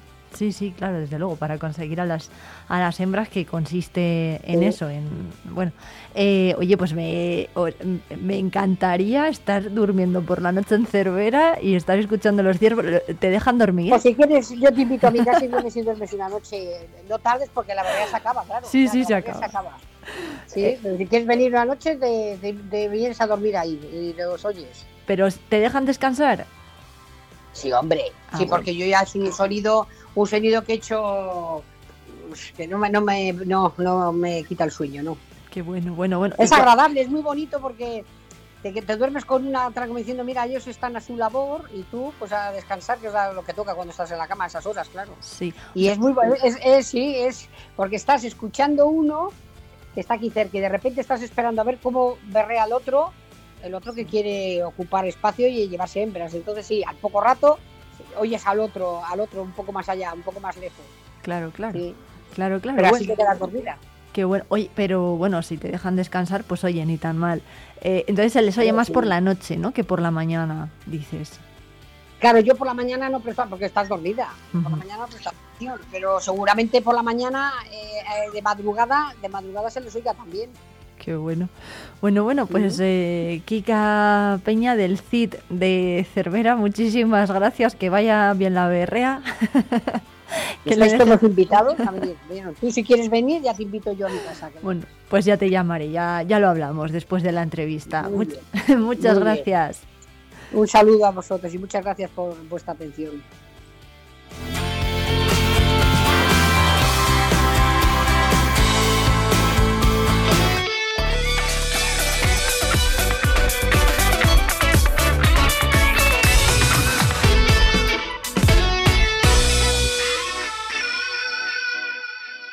Vive la magia del cine con Cines Ortega y Avenida. Busca tu peli favorita y disfruta a lo grande en nuestras salas totalmente renovadas. Recuerda que los mayores de 65 años los martes tienen entrada a 2 euros. Los miércoles, el día del espectador, podrás hacerlo por 4,50 euros y si quieres celebrar tu cumpleaños con nosotros, disfruta del pack película, palomitas y bebida por 8,95 por persona. La magia del cine te espera en Cines Ortega y Avenida. ¿Te lo vas a perder? Ven y descubre el polígono industrial de venta de baños, sus empresas, servicios y proyectos de futuro. Es un consejo de Intecma, suministros industriales, mecánica, tornillería, transmisión, rodamientos, neumática. Tenemos la solución para todos tus problemas. Palentina de Transporte Logística, transporte nacional e internacional de vehículos. Disponemos de flota propia de vehículos. UCI Auto, taller de automoción especializado en electrónica, reprogramación y potenciación de centralitas, electricidad, cerrajería y mecánica. Polígono Industrial de Venta de Baños, comprometidos con el futuro. Vive Palencia, con Irene Rodríguez.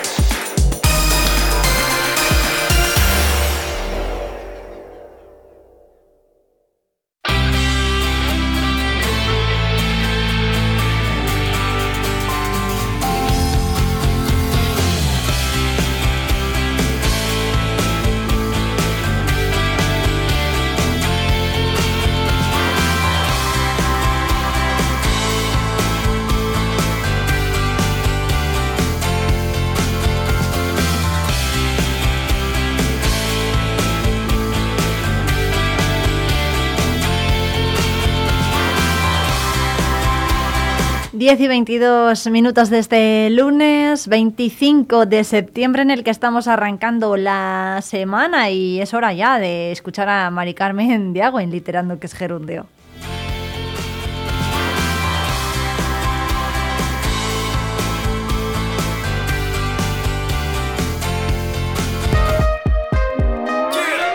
Literando que es gerundio con Mari Carmen Diago.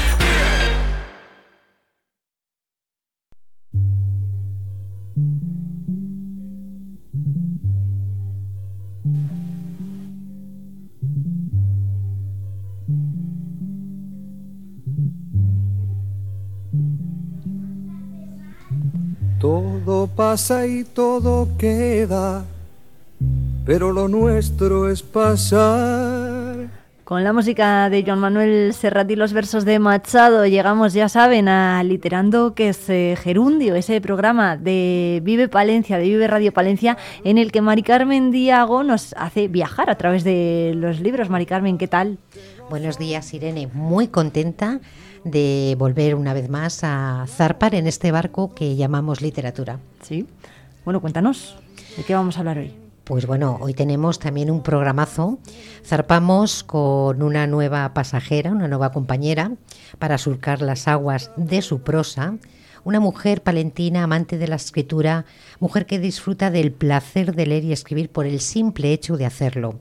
Entre sus cualidades destaco que es poseedora de una sensibilidad extraordinaria para plasmar los entresijos que bullen en el interior de sus personajes, que no son ni más ni menos que los que se agitan dentro de cada uno de nosotros. Y con su prosa pinta realidades con un sentido crítico y muy acertado. Bueno, ¿Lo digo yo o lo dices tú, Mari Carmen? Lo dices tú, que tienes una voz pues preciosa. Hoy, tenemos en Literando, que es gerundio, a Angelines Fombellida. Angelines, ¿qué tal? Hola, buenos días. Bueno, eh, qué bienvenida, lo primero por estar en los estudios de Vive Radio Palencia. Vamos a hablar de una de tus obras, ¿no? De Azar y Causalidad, Mari Carmen. Así es. Vamos a hablar de este primer libro de relatos que fue publicado en el 2019, pero es bueno hacer un recordatorio porque realmente el material eh, que tenemos hoy en este programa merece la pena ese recordatorio. Tengo que hacer una matización, Irene, que como todos saben, aquí tenemos el corazón contento y la palabra alborotada. Es verdad. Y si no, Angelines, no puede venir. ¿Cómo tienes el corazón, Angelines? Bueno, pues en vuestra compañía contento. Bien. Sí, bueno. Entonces zarpamos, Irene. Venga, perfecto. Vamos para allá. Súbitamente y quebrarse, nunca perseguí la gloria. Caminante, son tus huellas el camino y nada más. Caminante, no hay camino se hace camino al andar. Al andar se hace camino y al volver la vista atrás se ve la senda que nunca se ha de volver a pisar. Caminante, no hay camino, sino estelas en la mar.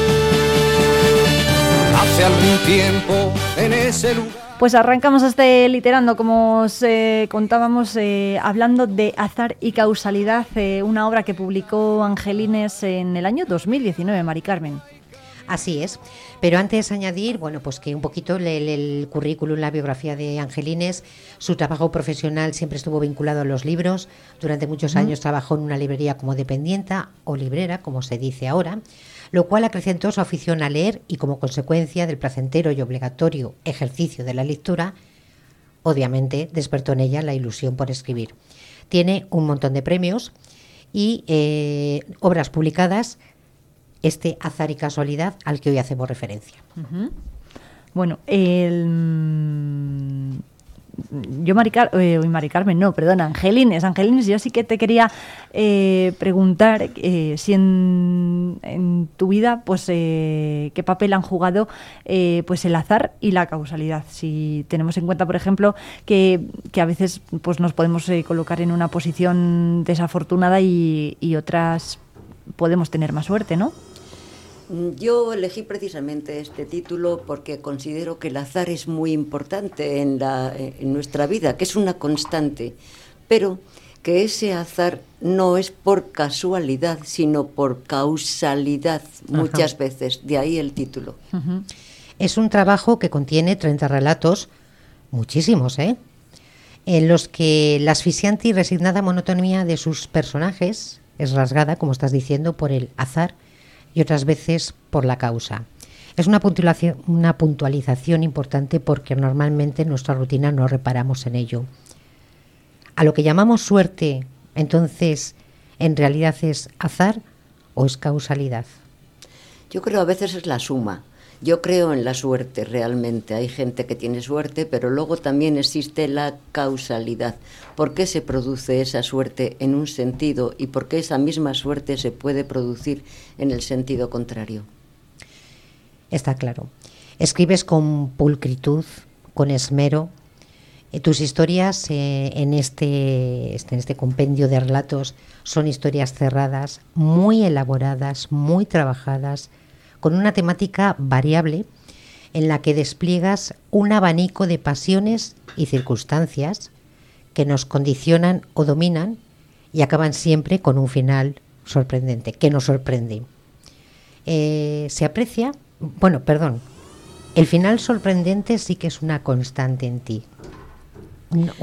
forma parte de tu método de escritura, de tu rigor de escritura. Claro, es que yo pienso que todas las historias son importantes, pero cuando se escribe un relato, además de describir una situación, tienes que después romperlo al final. Eso tiene que romper para que realmente sea interesante. Eh, al margen de, por supuesto, el lenguaje es importante, no se puede escribir de la misma manera en que hablas, aunque nos esforzamos en hablar correctamente, pero a la hora de escribir pues hay que medirlo mucho. Eh, bueno, em, no sé si este género, eh, Angelines, te permite explorar mm, de una forma más concienzuda las emociones eh, para contar lo que, lo que quieres. Mm, mira, a mí me... Casi todos estos cuentos eh, son, digamos, un poco como observando la realidad, una noticia que te llega y entonces a través de eso yo he elaborado una historia. Y efectivamente es como no es que yo explore la realidad, porque la realidad de los demás es muy difícil explorarla, pero tú ves una actitud, ves una cosa que ha ocurrido y alrededor de eso te montas toda ahí un, un por qué era esto, por qué era lo otro. Y bueno, es darle rienda suelta a la imaginación. Nada es cierto, pero digamos que todo puede ser verdad. Casi nada. Es verdad. ¿Tienes debilidad por el género policíaco, eh, Angelines? Me gusta, pero vamos, yo tampoco lo llamaría policíaco, porque para mí leo bastante novela policíaca o, novela negra, como se dice hoy, entonces yo a esto no lo llamaría policíaco, pero sí, me gusta, me gusta mucho ese, esos personajes que en un momento determinado se pueden acercar al límite y son capaces de hacer ciertas cosas, pero vamos, no todos son así, hay alguno. Sí, es cierto por ejemplo, como Con otra luz o Pacto de Silencio.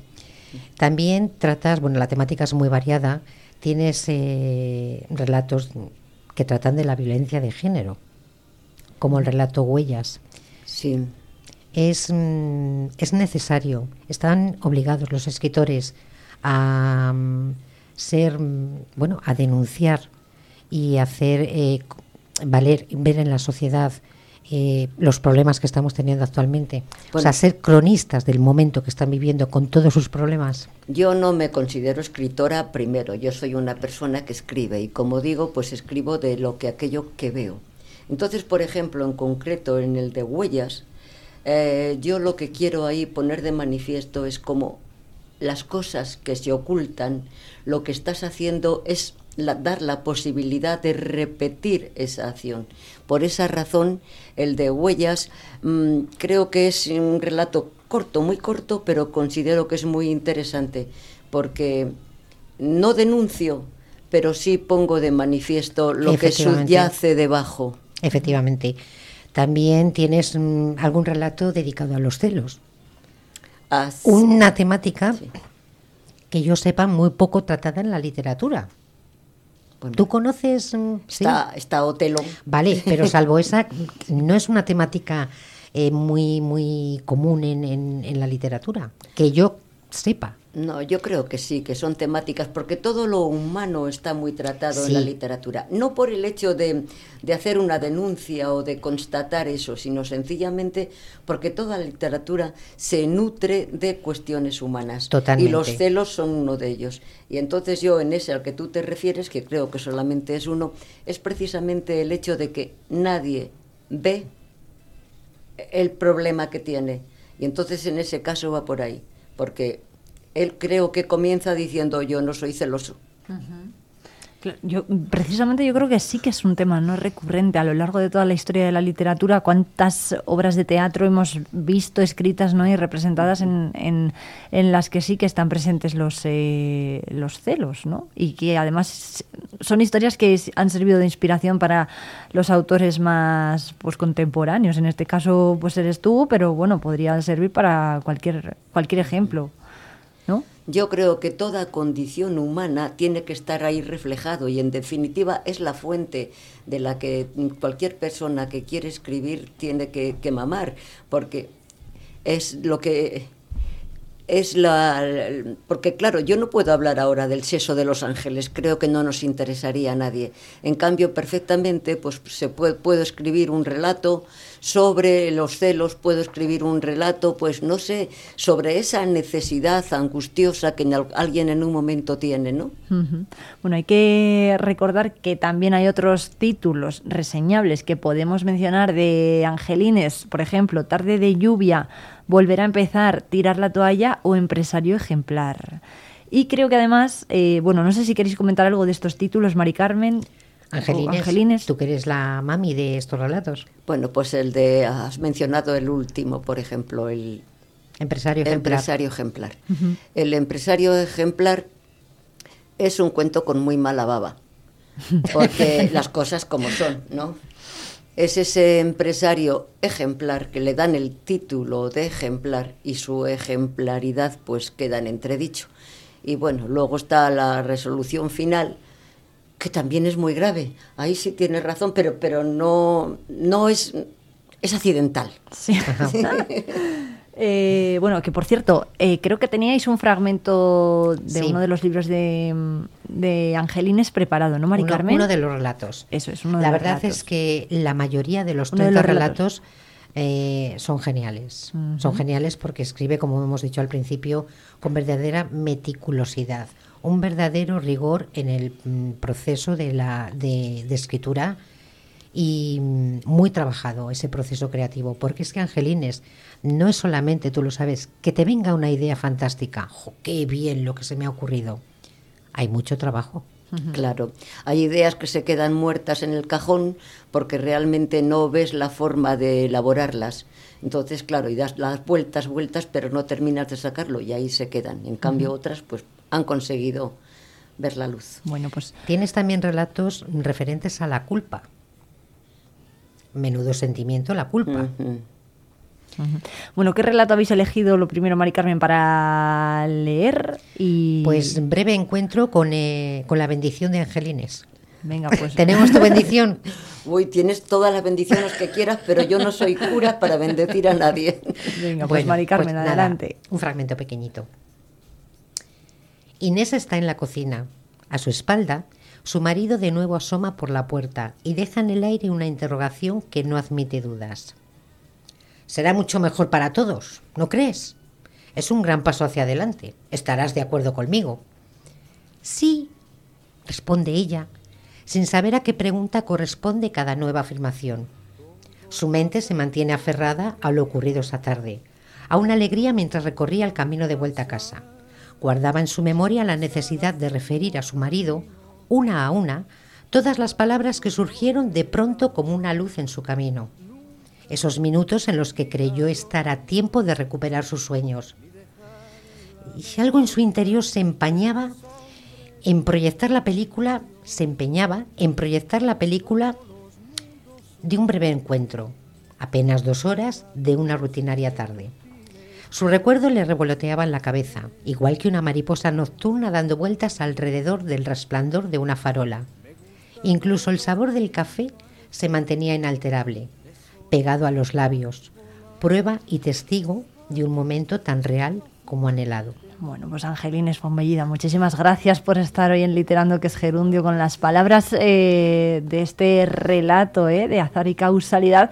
Lo dejamos, Mari Carmen, pero volvemos la próxima semana. Hombre, por supuesto. Bueno, Pero, ¿qué te parece? Porque es que Angelines tiene otra obra, tiene una Sí. novela, una novela, eh, un tambor de silencio. ¿Volvemos la próxima semana? venga, perfecto. Pues un, un tambor de silencio próximamente en Literando, que es Gerundio, Mari Carmen. Nos esperamos, como siempre, con el corazón contento. Exacto. Y nuestros oyentes en esta semana que sean felices, que amen y que lean. Eso es.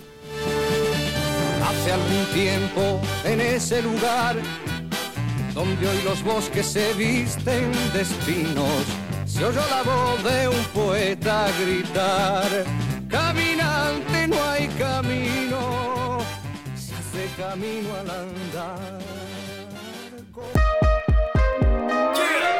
Literando que es gerundio, con Mari Carmen Diago. Vive Palencia con Irene Rodríguez.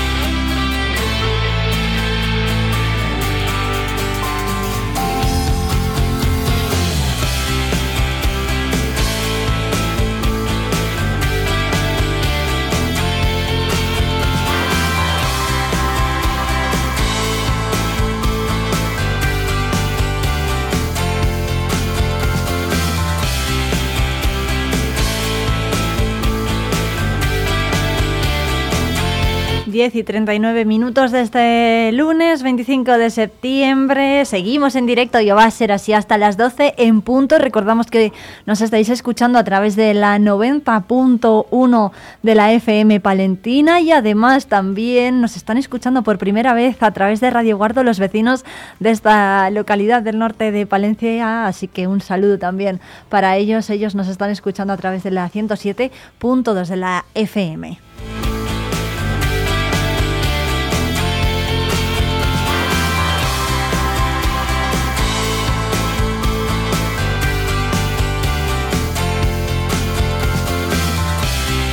Por cierto, que os recordamos también que tenemos las líneas abiertas en el 669 22 78 75 y que nos podéis escribir eh, tanto por un mensaje de WhatsApp, tanto, tanto por un mensaje de WhatsApp como por una nota de audio eh, para escuchar eh, vuestras opiniones en directo aquí en el programa. Hoy estamos hablando de diferentes cuestiones, por ejemplo, en nuestro tiempo de tertulia hemos hablado de la Federación Española de Municipios y Provincias, una entidad en la que por primera vez van a estar presentes dos mujeres palentinas, Ángeles Armisen y Miriam Andrés, y además son las únicas dos mujeres de Castilla y las únicas dos representantes de Castilla y León. Bueno, nos podéis contar qué, qué opináis de la labor de esta entidad ¿eh? para con los palentinos y también hemos comentado también en nuestro tiempo de tertulia, si recuerdan, con Elena León y Pablo Polanco, la retirada de las terrazas COVID hasta el día 28 tienen los hosteleros para retirar y en el barrio de la Puebla, por ejemplo, ya han reprochado los vecinos la tardanza para esta actuación, para la retirada de esas eh, terrazas en su barrio. Además, desde la Asociación de Vecinos han solicitado también varias actuaciones de limpieza y mantenimiento en el Parque del Salón. Por cierto, que es una noticia que publica hoy Diario Palentino y que pueden leer también en la edición digital del diario de esta casa en diariopalentino.es.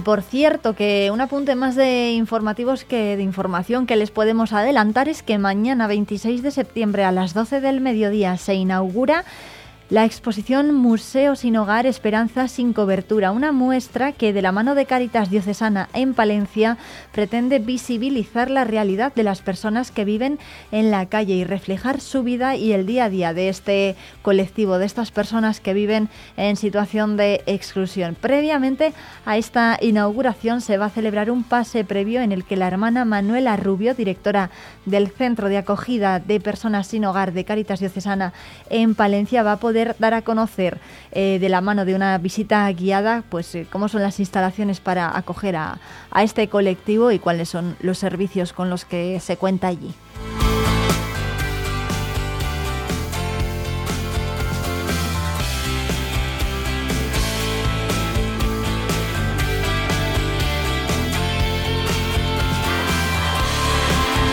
Y son casi casi las 11 menos cuarto, así que dentro de nada llega ya Jesús García Prieto con los éxitos más sonados este fin de semana en las radios palentinas. Esto es Vive Radio. Siempre alegre, siempre positiva, positiva. ¿Y esto? La música que ¿Y esto?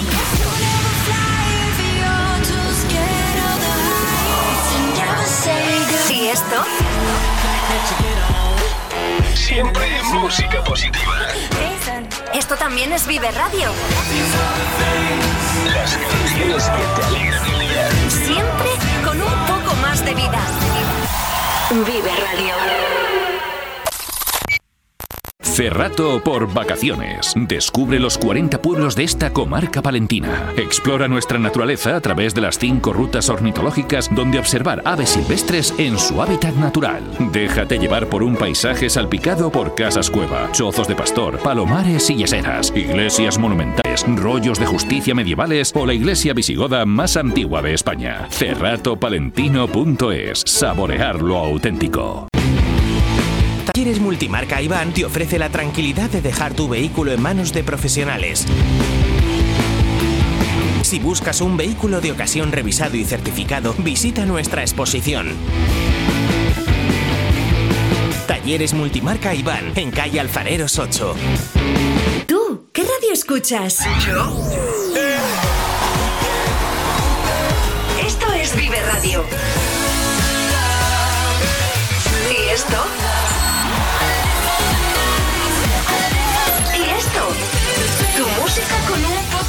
De vida. Esto también es Vive Radio. ¿Vive Radio? Sí, la vive. ¡Ey! Que no te lo cuenten. Siempre con un poco más de vida.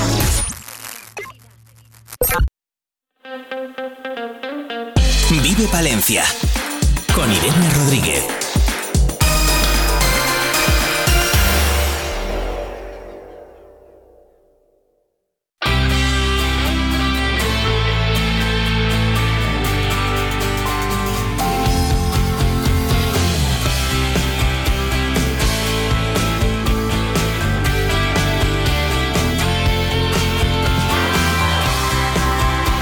Menos cuarto, 10.45. Seguimos en directo en la 90.1 de la FM Palentina y llega ya Jesús García Prieto con éxitos de Aitana y de Vico. Hola Irene, ¿qué tal? ¿Cómo estás? Un saludo a ti y a todos los oyentes del 90.1 de Vive Radio Palencia. Es momento de quedarnos con el último sencillo excluido de Alfa, que ya está a la venta desde el pasado viernes. Darari, Aitana. Se nos acabó el tiempo. Me cansé de intentarlo. Y por más que lo siento, se nos fueron los años. Esa casa nos viene a morirnos,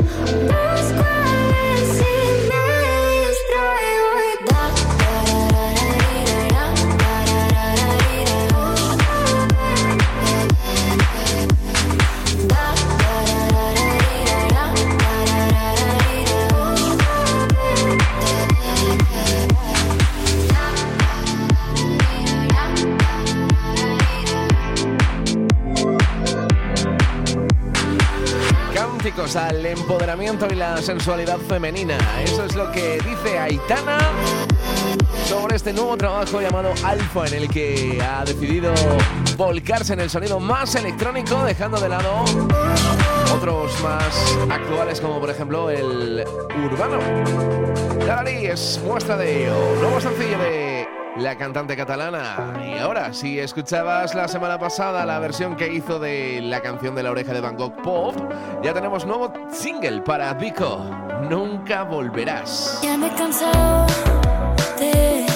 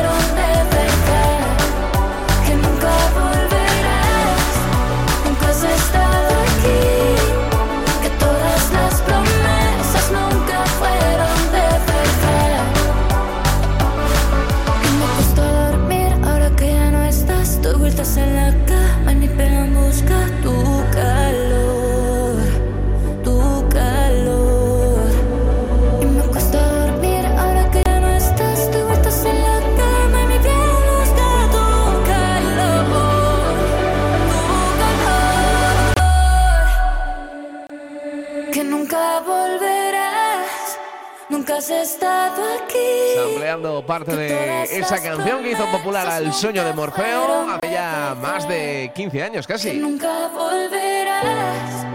Pico, nunca volverás. Mañana nos volvemos a encontrar a través del 90.1 de tu FM. Vive Radio Palencia. Hasta entonces, feliz lunes.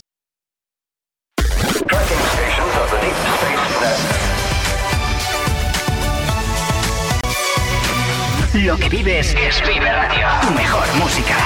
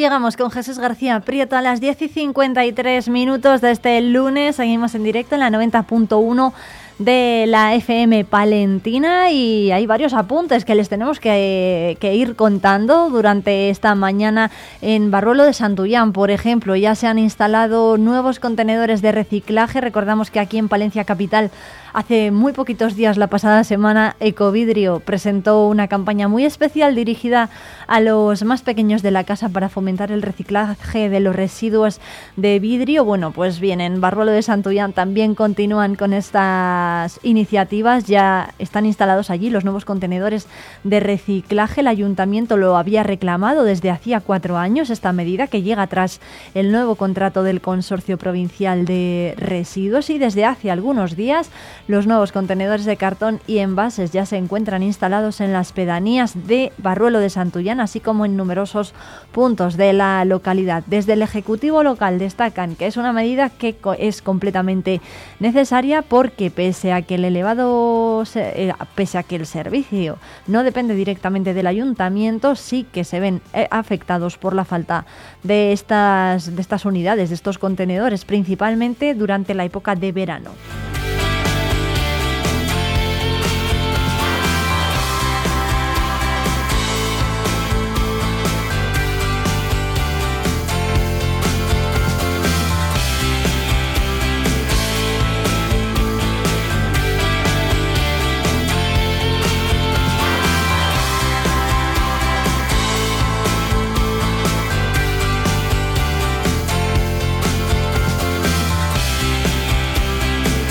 Cierto que Barruelo ha estado presente en la feria de Naturcil, ya saben, la que tenía lugar la pasada semana en Ruesga, cerquita de Cervera de Pisuerga. Allí el concejal de turismo de Barruelo de Santullán acudió al acto de inauguración del evento y además arropó a la empresa Aventuras y Aventuras, que desplegó un amplio abanico de oportunidades en el evento, aventuras eh, eh, opciones, por ejemplo, relacionadas con el turismo activo y sostenible.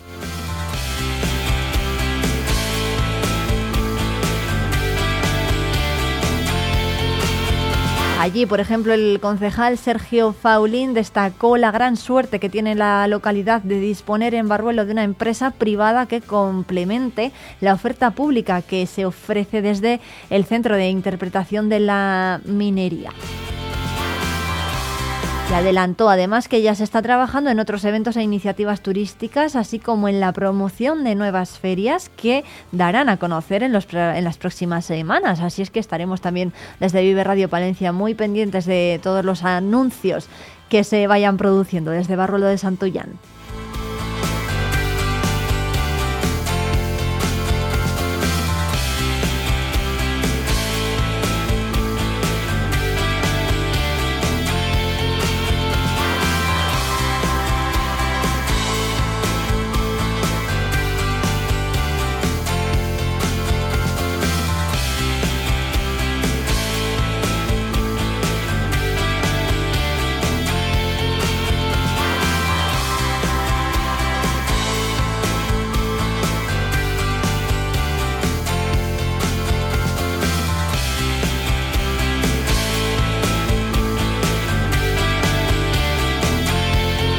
Más cosas porque durante el mes de octubre y con motivo del Día Mundial de la Arquitectura, el Colegio de Arquitectos va a distinguir a edificios de León, Palencia, Salamanca y Zamora con la placa del Docomomo Ibérico.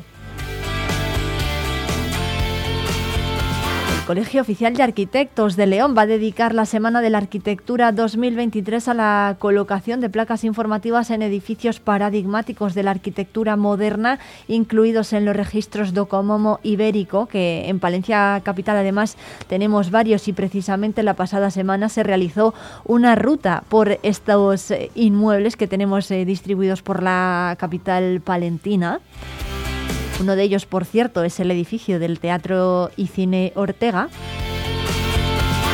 Y tras el éxito de las anteriores ediciones, esta iniciativa se realiza por el 12 años eh, consecutivos, eh, con esta edición en la que se colocarán cuatro placas en cuatro edificios emplazados en Palencia, Salamanca, Zamora y La Bañeza, en León, eh, pues con la colocación de esas placas se intenta realizar una llamada de atención sobre el patrimonio del siglo XX, un patrimonio cuya fragilidad requiere especial atención. Efectivamente, los nuevos edificios modernos que se empezaron a construir a partir de 1925 en España y Portugal no solo experimentaron nuevos eh, programas y formas, sino que lo hicieron con nuevos materiales y nuevas tecnologías también, poco ensayadas además hasta la época. Su puesta al día y su adecuación a las normativas actuales han resultado en ocasiones en una merma de los valores patrimoniales de estos edificios y por otra parte, por tratarse de un patrimonio extenso y muy reciente, es poco valorado por la sociedad y por las administraciones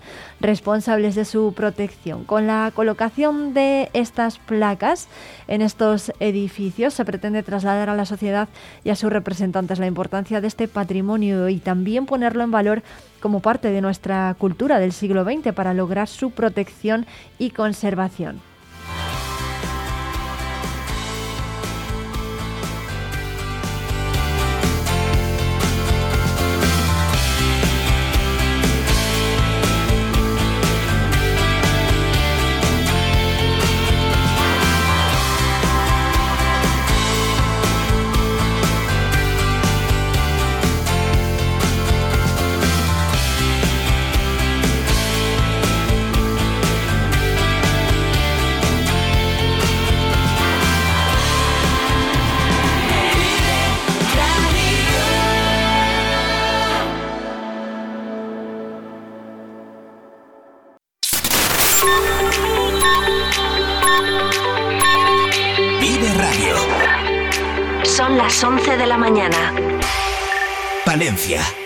90.1.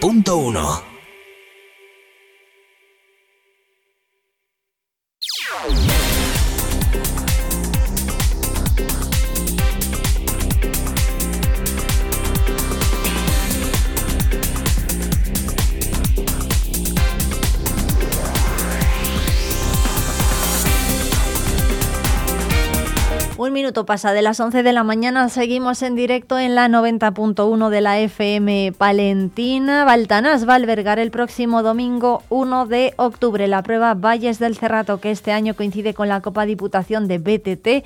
Va a ser una prueba de 60 kilómetros y 1000 metros de desnivel que saldrá a las 9 y media de la mañana de la Plaza Mayor de la localidad cerrateña.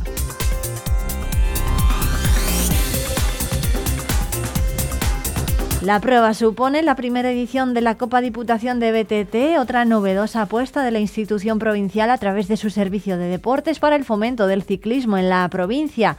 Se espera llegar con ella a los 200 participantes y va a contar con una serie de servicios, premios y sorteos especiales. La localidad va a combinar un ambiente deportivo con otro festivo y además eh, se va a contar con la presencia de cientos de aficionados a las dos ruedas que podrán aprovechar el servicio de fisioterapia a su llegada. Habrá habituallamiento en ruta y también durante la llegada y además durante toda la mañana habrá actividades y varios hinchables para los más pequeños.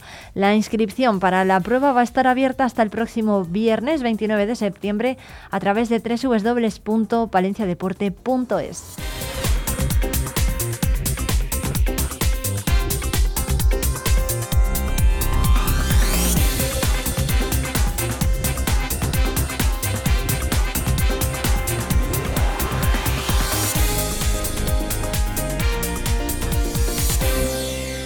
La ruta en bicicleta va a recorrer la zona del Cerrato en las proximidades de Baltanás, Hornillos de Cerrato, Valdecañas de Cerrato y Villaviudas. La prueba va a tener una ruta larga de 60 kilómetros y mil metros de desnivel positivo. Es puntuable para el quinto circuito provincial y otro recorrido más corto, menos exigente, de 30 kilómetros. Los ciclistas saldrán a las 9 y media todos juntos desde la Plaza Mayor y retirarán sus dorsales a partir de las 8 y media de la mañana.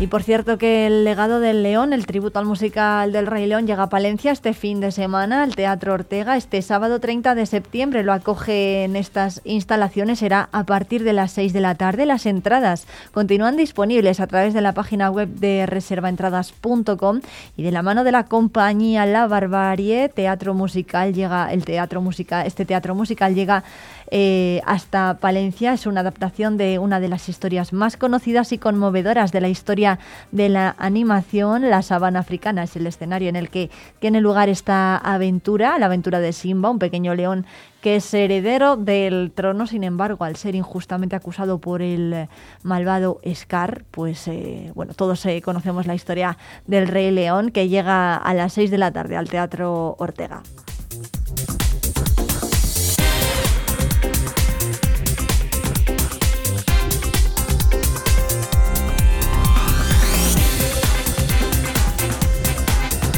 Eso será este fin de semana, el sábado, pero antes tenemos que terminar esta jornada de lunes. ¿Y cómo lo vamos a hacer? Pues eh, escuchando ya la tara de los Oscar que nos están esperando para hacernos reír en este lunes, inicio de semana, que a todos se nos hace un poquito cuesta arriba. Bueno, pues eh, veremos con qué nos sorprenden esta vez.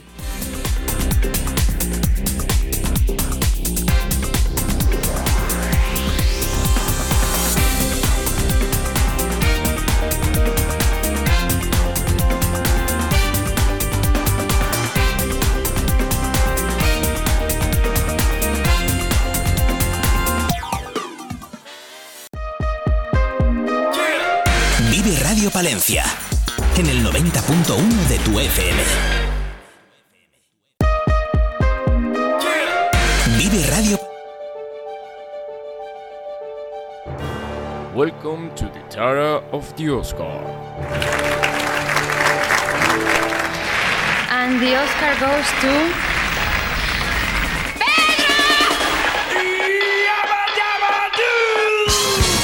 Buenos días, buenas tardes o buenas noches. Todo depende a la hora que nos estés escuchando. Y sobre todo, bienvenidos y bienavenidos a la tara de los history.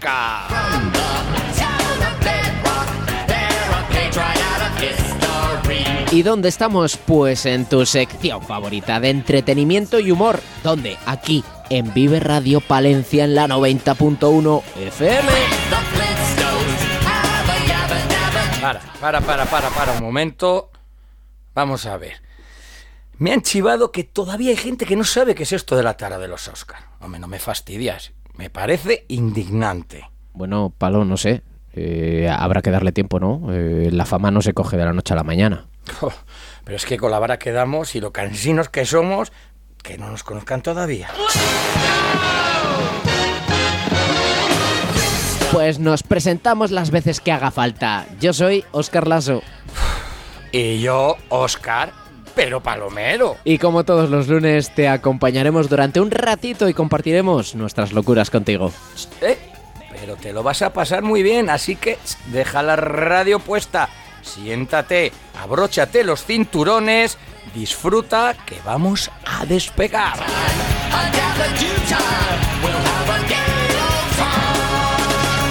Bueno, Palo, ya vamos por nuestro cuarto programeta y yo no sé tú, ¿eh? pero yo ya quiero mis vacaciones. Oh, y es que calla, que encima, en, ¿cómo se llama? En el EGM. Hemos salido, eh, que en este último mes hemos tenido el doble de, de audiencia que el mes pasado. Cero por cero. Cero Claro, por dos. No, no estábamos el mes pasado. es verdad. ya me he quedado. Willy! Yo me quedé con lo del doble, digo, ya va por el chiste. No, no, no, no. No, tío, pero a ver, yo, yo siempre digo que la vida está mal planteada, ¿no? Que deberíamos trabajar un mes y descansar 11, no al revés, ¿no? Hombre, yo ahora que quieren a la francesa de trabajar cuatro días, eh, yo ya me conformaba, ¿eh? Lo que pasa es que luego cuesta más. Oye, que no lo hemos dicho. Hoy es lunes. Ya queda menos para el fin de semana. Queda todo para el fin de semana, hombre. también otra cosa que le estaba dando yo vueltas, digo, joder. eh, la vida también está mal planteada en general, ¿no? No solo para los 11 meses de, de no vacaciones. Porque deberíamos empezar la vida como jubilados, trabajar 35 años y después ya los, últimos años de nuestra vida pues dedicarlos pues, con energía de la energía de la juventud, ¿no? A, disfrutar, estudiar un poquillo, un poquillo y ya terminar nuestra vida como bebés, como no nos enteramos de nada siendo bebés. ¿Que cómo bebes? Pues yo en vaso. Y... Ah, dices de... Eso ya lo decía, eh, si no me equivoco, creo que era Berlusconi. Sí. Que le dijo a su hijo que hasta los 20 o los 30 años eh, disfrutase de la vida. Y luego, a partir de los, eh, de los 30, 30 y pico, a currar. es que es verdad, tú ves ahí algún, con todo el respeto, ¿eh? Algún señorín, digo señorín, ¿eh? Que yo ya tengo unos años. con unos cochazos. Digo, ¿pero dónde va? A, a 40, a 50. Digo, ¿pero dónde va? Digo, ¿para qué les quieres? Ya, dámeles a mí ya. Bum, bum, bum, dame el DeLorean. Bum, bum, bum. en la leche. Bueno, Palo, ¿qué tal, qué tal el fin de que te hemos echado de menos en la retransmisión del de Porcil? Es que estaba de bodorrio. Estaba de bodorrio y claro, eh, que estaba de bodorrio. Pero mira que vocesita más... Que me he ido a tu pueblo, ¿eh? Oye, que mi pueblo es Saldaña, ¿eh? En Aguilar vivo. Ah, bueno, bueno, pues a, a tu... ¿Cómo es? A tu pueblo oriundo. En mi pueblo adoptivo, ¿eh? que también le tengo mucho cariño, por supuesto, Ay, Aguilar, ay, hombre. ay, ah, ¿Cómo vale, no? vale, vale. Que, que yo también estaba de boda, es fin de, de- fin de, de boda. Ah, verdad. Eh, y antes de empezar ya con las bromas, vamos a algo con un poquitín, no, un poquitín serio solo, serio, serio, que el miércoles 27, creo que sí, miércoles 27, nuestro Deporcil Guardo Fútbol Sala juega la Copa del Rey. Así que todos atentos ahí en el canal de YouTube. Vamos a hacer un poco de publicidad, porque si me habéis escuchado poco, así me escuchéis más. Ahí hago menos el ganso. Pero, pero va- puede que no, puede que no. Pero vas a estar radiándolo. Porque si vas a hacerlo de este fin de semana que te escaqueas, no, ¿eh? Muy mal. Calla, que el, ot- el otro día me dice un amigo, estaba escuchándote en el coche y lo tuve que quitar porque no se hablaba nada de fútbol sala. Vamos, un partido, ¿no? Dice, estabas tú ahí, digo, digo, pues eso es porque era el partido muy aburrido. Digo, pero no, que te lo pasabas bien. Dice, no, sí, yo me reía, dice, pero yo no sabía cómo iban ni nada del fútbol sala. Y cual- cualquiera que se conecta a la mitad dirá, pero ¿y este programa de qué va? ¿no? bueno, Palo, que, no, que nos vamos a enrollar y, y después se nos va el tiempo, ¿no? Vamos al meollo del programa. Que comenzamos, como siempre, como cada semana, con nuestro titular loco.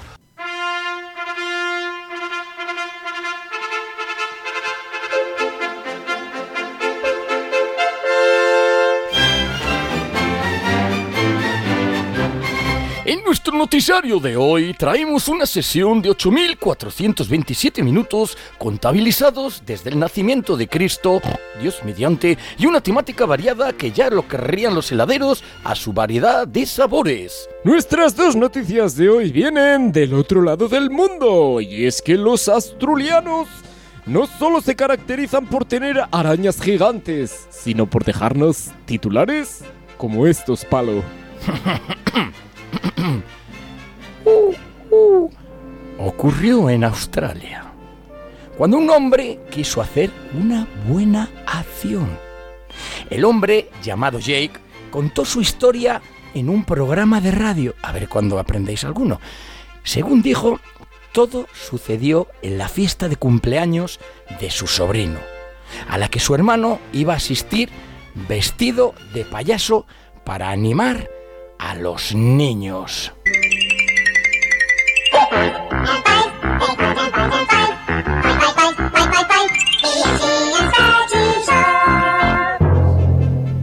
Sin embargo, su hermano le dijo que se sentía mal y que no podía ponerse el traje de payaso. Entonces Jake decidió tomar su lugar y disfrazarse él, sin avisar a nadie, ni siquiera a su esposa. Pensó que, que sería pues, una sorpresa divertida para todos. Pero lo que no esperaba era que su esposa se le acercara de forma coqueta. y lo tocara por todo el cuerpo, llamándolo por el nombre de su hermano. Eh, Ella se lanzó sobre él y empezó a tocarle y a decir el nombre de su hermano. Y cuando ya la tenía roja, la nariz, claro, ¿eh? se quitó la máscara y a ella, que la hizo menos gracia que a un mimo sin brazos, dijo, ¿no eres tú el, tu hermano? Dice, no, no lo soy. Pero anda, anda, fíjate, ¿no eres? Eh, y es que debían tener el aparato parecido. Digo la bocina, ¿eh?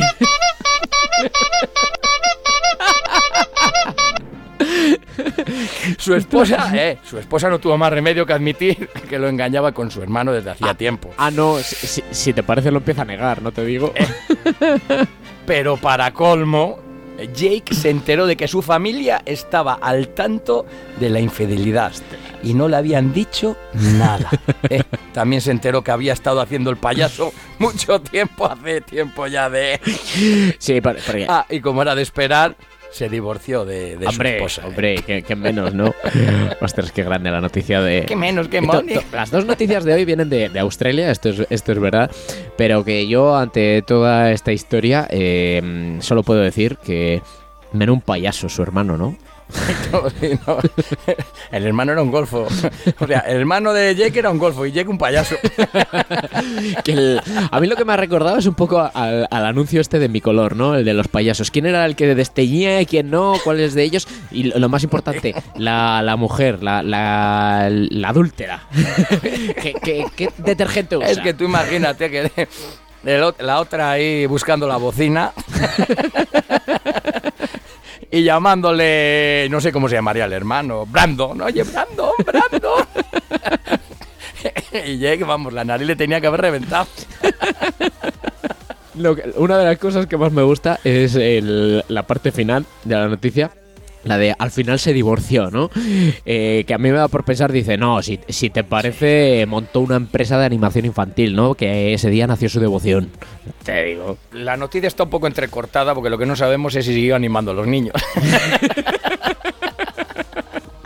A la mujer no la animó ya. Cuidado con vuestra pareja. No os fiéis de nadie. Hostia, muy grande los australianos, no sé. Con eso de los canguros y de los koalas y de los kiwis, es que comen mucho kiwi, entonces van bien. al- Creo que el kiwi sea de allí, ¿no? No sé. Yo qué sé, pero. Y si, y si no lo es, lo damos por válido. Kiwis hay en todos los lados. Ya. Ay, ay, ay, ay, ay. Bueno, pues. Pues nada, vamos a por la siguiente Vamos a, respe- noticia. vamos a respetar a Jake, ya que se. No sé si fue el que se cayó en la tabla del Titanic. Eh, ese fue otro, ¿no? si la mujer se llega a llamar Oye, me ha, Rose. le ha gustado eso de. me- pero me ha gustado eso de. Que lo escucha. dice, dice, no sé si lo habéis pillado. Dice: Tienes menos gracia que un mimo sin brazo. Sí, sí, es muy bueno. es que tengo que, tengo que- Dicen que no hable de la familia, pero tengo que. Como a mi hermana hay que contarlo, hay que explicarlo. Tú imagínate un mimo sin brazo. Pero que la, la historia, por cierto, ahora que has- has- has recordado este chiste malo, eh, nos han dado luz verde eh, y nos, dan, nos han facilitado los medios para que nos puedan mandar cosillas nuestros oyentes y animamos a que todo el mundo lo haga. Así que tenemos un número de teléfono al que si te surge un chiste malo y quieres compartirlo con nosotros, compártelo. Aprovechamos 669 22 78 75. Mándanos nues- eh, tus chistes malos. Al otro lado estará Irene, que como yo sé que, cuál es su trabajo y sé que tiene poquito trabajo, pues le vamos a dar un poquito más, ¿no? Audios, mensajes, lo que queráis. Sí, pero que digan que quede bien claro, porque ya lleva bastante el programa de toda la semana, el chiste malo para Tara de los Oscars. Ay, ay, ay, ay, claro. Y que lo digan. O que den un saludo, un saludo para la Tara de los Oscar y mi chiste, mi chistaco es el siguiente. Recordar 669-227875. Con el 979 se llama desde fuera de... Pero que no, que no vaya a ser que manden el audio del chiste malo y lo pongan en el noticiario, Irene, ¿no? sí, también. que que Dice, se pueden mezclar los audios. Dice, ay va Pachi, que ha suspendido otra vez el carné, pero ¿qué hiciste? O dice, bueno, me ha, me ha salido un poco gallego, pero da igual. Dice, ¿qué hiciste? Sí, bueno, no pasa nada. Dice, pues que me dijo el profesor que arrancase el motor. Dice, y dice, pues que era meter la llave en el contacto. Dice, Pache, Pache. Dice, ¿qué pasa, Andoni? Dice, mira, mira, una piedra preciosa. Dice, ¿pero qué dices, tío? Si es un ladrillo. Dice, ya, pero a mí me gusta. es malísimo, ¿eh? No, no era de chistes malos. Ay, ay, ay, ay. Venga, va, venga, va. Noticia abordada.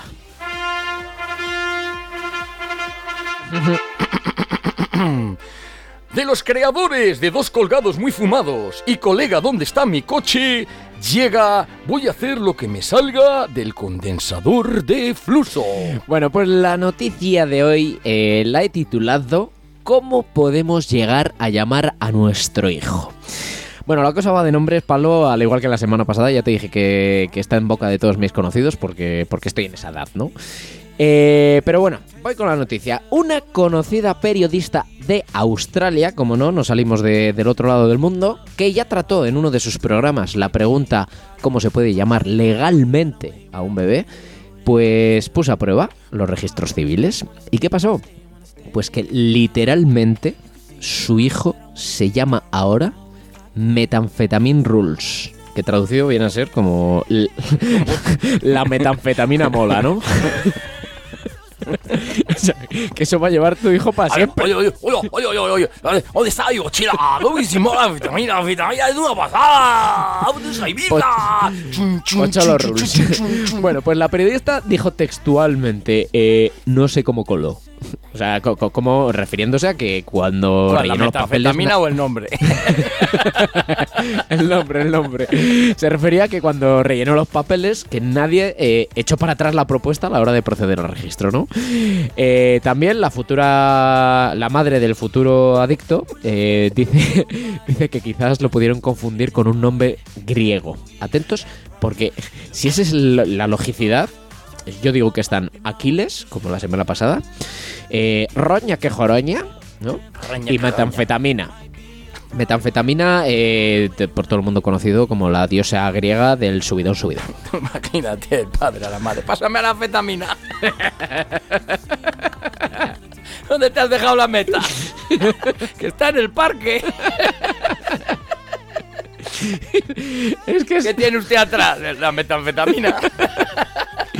No, tío. Tiene usted Pero- en el arcén, señor Simpson. ¿A quién tiene usted detrás? ¿A metanfetamina? Bueno, ¿A dónde está usted detenido? Es que es terrible que lo va a llevar toda su vida. Aquí en España le llamas María, ya está, ¿no? Pero bueno, pero... El, ¿qué, qué fue primero? La, ¿El cannabis o el nombre? Ah, ah, ah. Pero... Ah, si, le, eh. si le quieres poner, porque eh, creo que la, la meta está a un precio ahora desorbitado, eh, yo voy a poner a mi hijo... ¿Más que el pro- aceite? a mi próximo... Eso es decir, le voy a poner oje, aceite de oliva virgen. Bueno, oye, whisky. Oye, yo en la discoteca ya no pido whisky. Hablo de mi discoteca, yo pido whisky. Yo pido un chupito de aceite de oliva. Sácame la miseria. Cojona. Ostras, tío, pero que yo he flipado, ¿eh? Que el, la- el viernes o el jueves he ido a, a la compra y he visto las garrafas de 5 litros que antes comprabas por 17, 20 euros a 50 pavos, tú. 50 pavos. Se les ha ido las manos. Se les ha ido las manos. te explico, mira. Yo cuando iba a comprar, he visto que estaba la botella de. Eso sí, de. De JB a 10 y, 10 y algo. Y la de oliva a, a- a 10. He dicho, pues me voy a hacer una ensalada con, con JB. Y al final he quitado lechuga al tomate y todo y me he comido el caldo. y-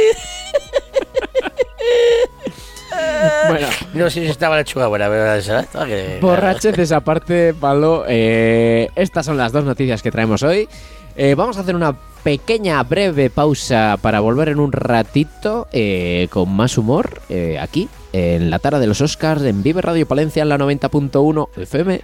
Hasta ahora. No se vayan todavía, aún hay más.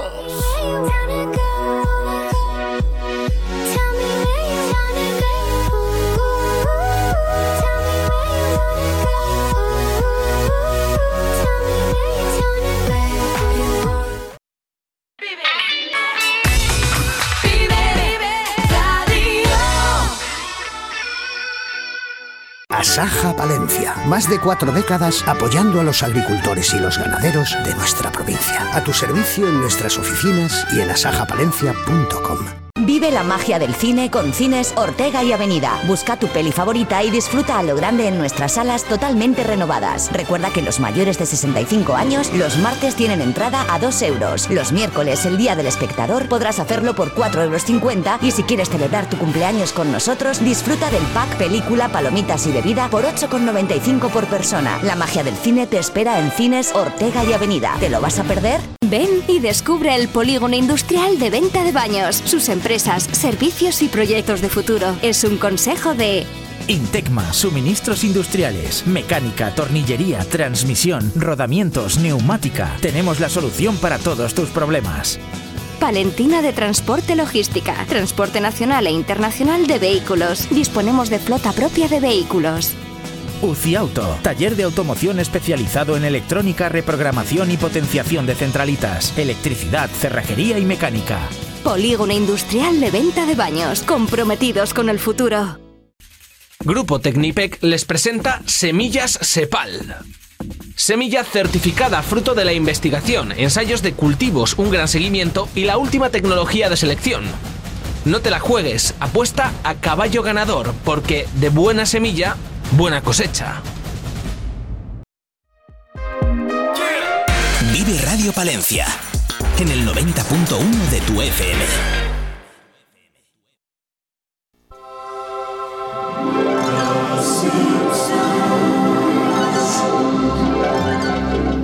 A ver, Ralphie, hijo, aprende un poco de tu padre. Señor Simpson, para usted en el arcén. Mire, le voy a multar primero porque veo que no tiene sintocinado Vive Radio Palencia en el 90.1. Y además también le voy a multar por perderse el programa desternillante de la Tana de los Oscars. Un programa que se va a emitir todos los lunes en Vive Radio. y por si acaso no está en el coche, está en casa, vaya donde Apu y compre un radio casi. ¿Te has fijado, no, Ralphie?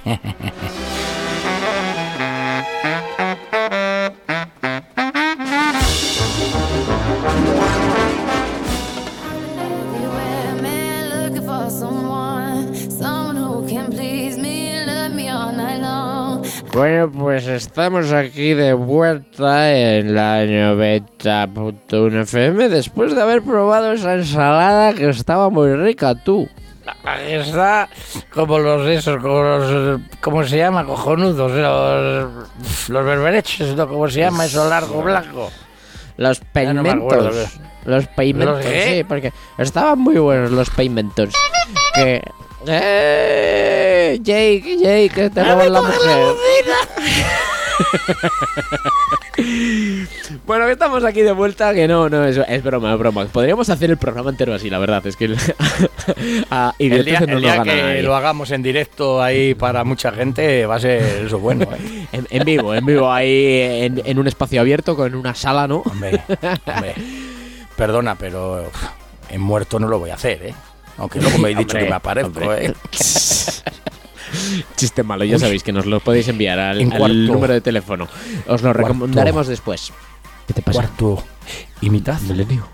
Tenemos el extraño caso de esos tarados que hicieron un programa muertos. Pero no estaban muertos. Estaban de parranda. Vale, muy bien. Eh, aquí Cuarto Milenio no tiene cabida. Yo no sé por qué se nos cuelan los invitados. Siempre, siempre se nos acaban colando. Pero bueno, que- lo dicho, que seguimos aquí en Vive Radio Palencia, en la 90.1 FM, en la tara de los Oscars.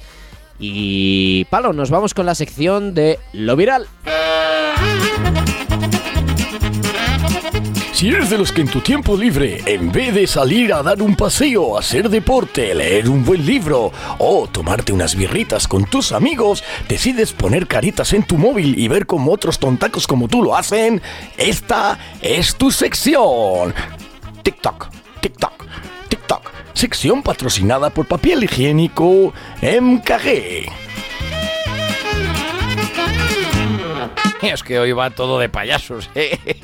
Y hablando de payasos, Oscar, preséntanos qué has traído hoy. Eh, ¿Payasos por el que voy a presentar porque es humorista o payasos por mí? No, lo único que... ¿Cómo están ustedes? No, no, no, no, no, no, no, no, no, no, no. Respóndeme. Te Oye, estabas eh, metiendo conmigo, ahora, ¿no? Ahora, ahora, eh, así un poco ya serio, digo, cuando llaman payaso, digo, pero si payaso es lo más... A mí me gustaría ser, bueno, ya lo soy, payaso, que es hacer reír al resto de la gente. Si todo lo malo es cuando Sí. lo hacen o lo dicen en tono despectivo, pero no me voy a poner Peyorativo. Peyorativo. Sí, ¿pero sí, sí. Pe- pero es- Pello, yo solo Pello, Pello era un ciclista, pero... Es en inglés, Bueno, nativo. Bueno, nos vamos con el TikTok viral de, de esta semana.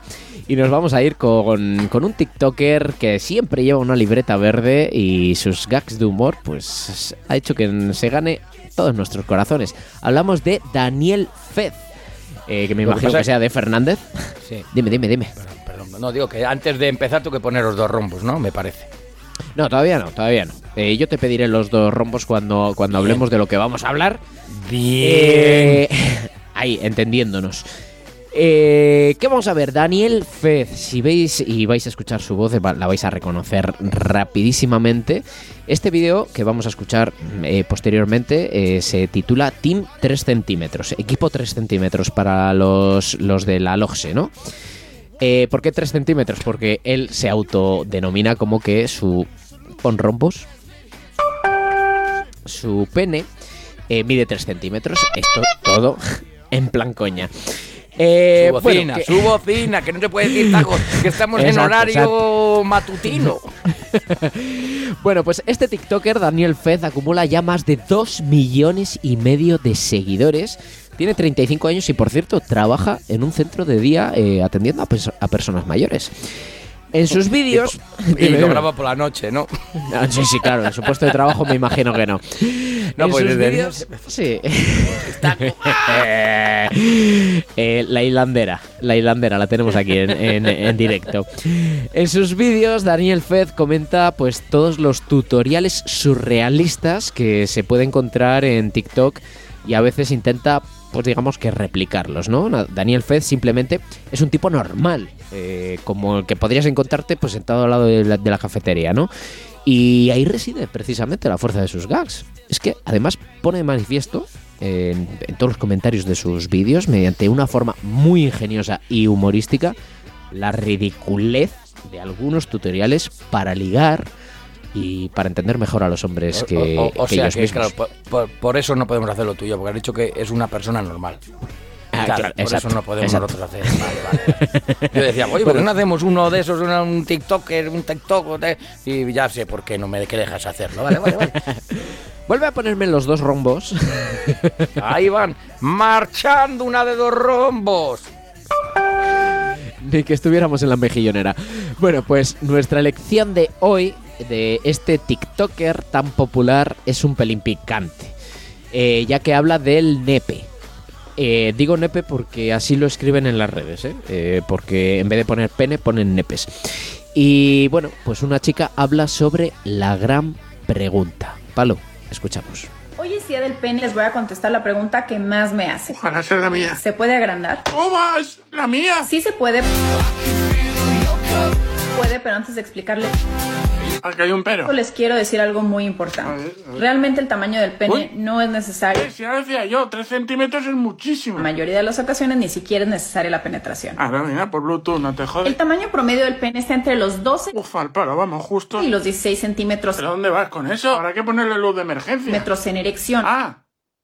Bueno, están jodidos igual. Obviamente hay más chicos Gracias en nombre del y colectivo. más grandes. Esto no quiere decir que sea bueno. A veces un pene tan grande podría lastimar si no se tiene cuidado. Solo los recios y los fuertes son dignos de llamarse espartanos. Solo los recios. Solo los fuertes. Pero, cheta, ¿qué problema tiene este? Si la es de 2 centímetros. Te da igual. Le vive de centímetros. De 2 centímetros y animado. ¿Qué cojones? Si da igual, si no se acerca a mí, ni la lepra. Soy el único que no ha cogido el COVID. Si no se acerca a nadie.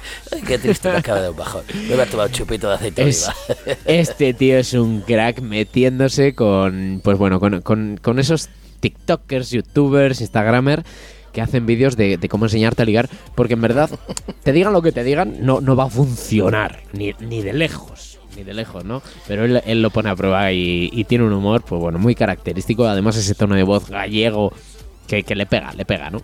¿Qué carajo? Vamos o vengo, dice. ¿Qué vas? ¿Vas o vienes? Dice, no sé, yo voy por el camino al medio.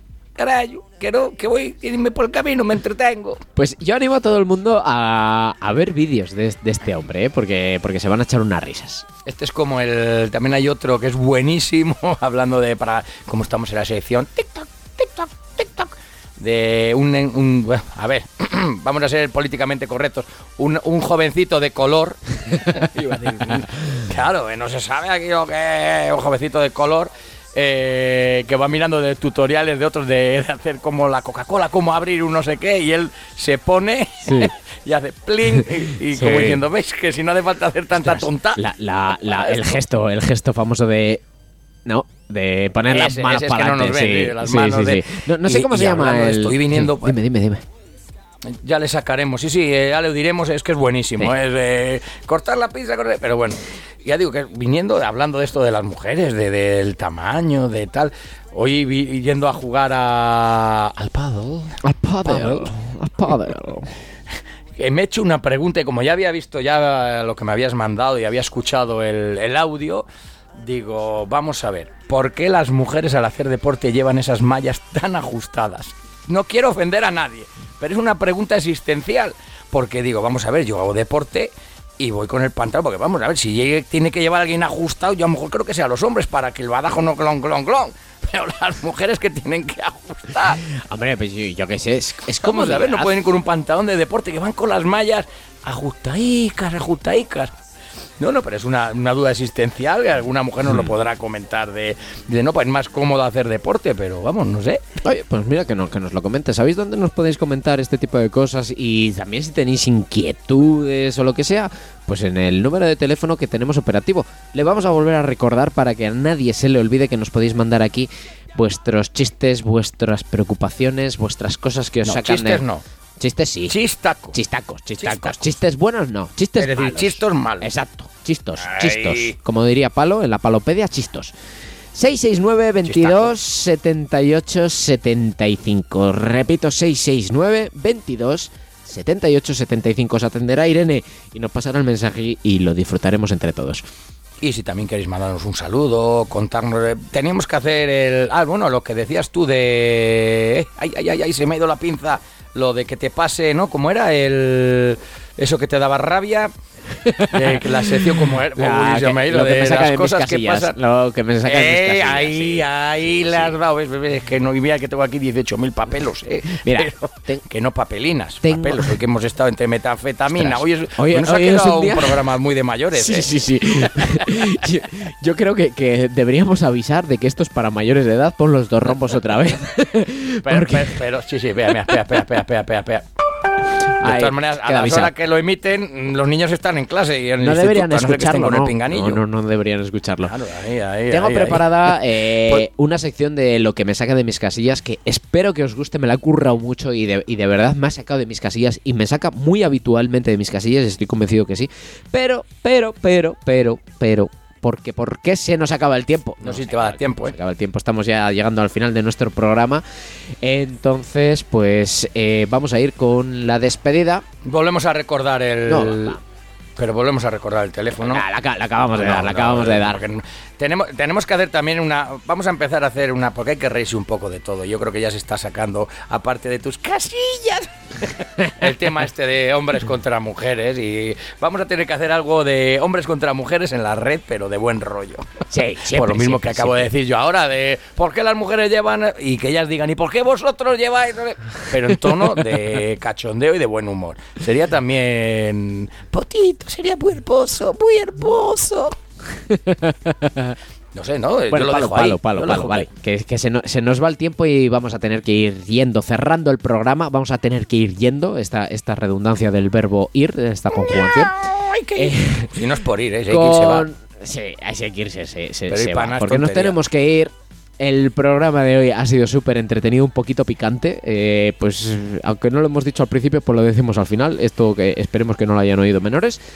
Que, eso, vamos con eh, la despedida, nuestro momento flashback y nos lo presenta nuestro siguiente invitado. ¿Qué pasa, chavales? Nos hacemos un flashback. Claro, cojona, con Paloma Fly.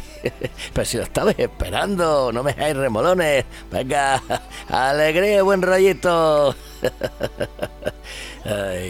Y venga, vale, ya es que ya no hago más tomas.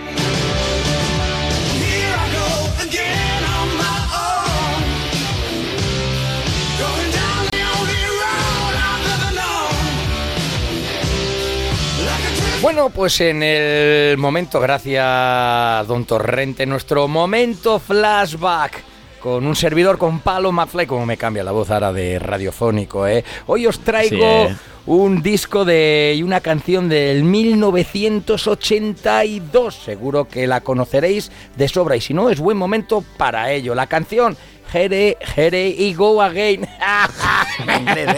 Here y Go Again de White Snake. Y es un auténtico temazo que habréis escuchado en muchas películas y series. Ya sabes que soy muy friki. Una de ellas, te lo digo en inglés, te lo digo en inglés. Otra vez, otra vez, por A ver si sa- No, no, digo, a ver si sabéis en qué película. I still know what you did last summer. Eh, Bueno, ahí lo he dicho un poco mejor, ¿no? Eh, bueno, sé lo que bueno, hiciste el último verano. Con todos vosotros, ahora mientras nos despedimos, escucharéis White Snake y este Here I Go Again. eh, se suena mejor cuando lo dicen ellos. no. Un poquillo, y, sí. y como que, que ya cuando nos vemos, Oscar. Pues lo dicho, que no, nos vemos el próximo lunes. Eh, bueno, el- hasta aquí el programa de hoy. Nos vemos la próxima semana. Aquí vamos a seguir siempre en la 90.1 FM, palo. Y recordad, sonreír que es gratis y que las ondas, la música y el buen rollo os acompañen allá donde vayáis. Adiós.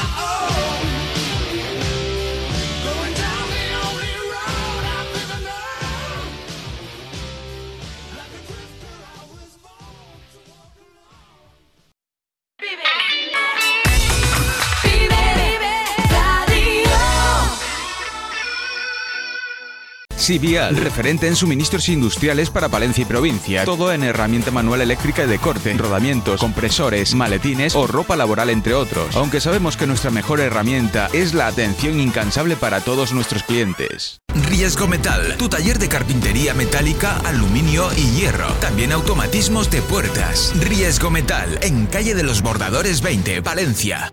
Vive la magia del cine con Cines Ortega y Avenida. Busca tu peli favorita y disfruta a lo grande en nuestras salas totalmente renovadas. Recuerda que los mayores de 65 años los martes tienen entrada a 2 euros. Los miércoles, el día del espectador, podrás hacerlo por 4,50 euros y si quieres celebrar tu cumpleaños con nosotros, disfruta del pack película, palomitas y bebida por 8,95 por persona. La magia del cine te espera en Cines Ortega y Avenida. ¿Te lo vas a perder?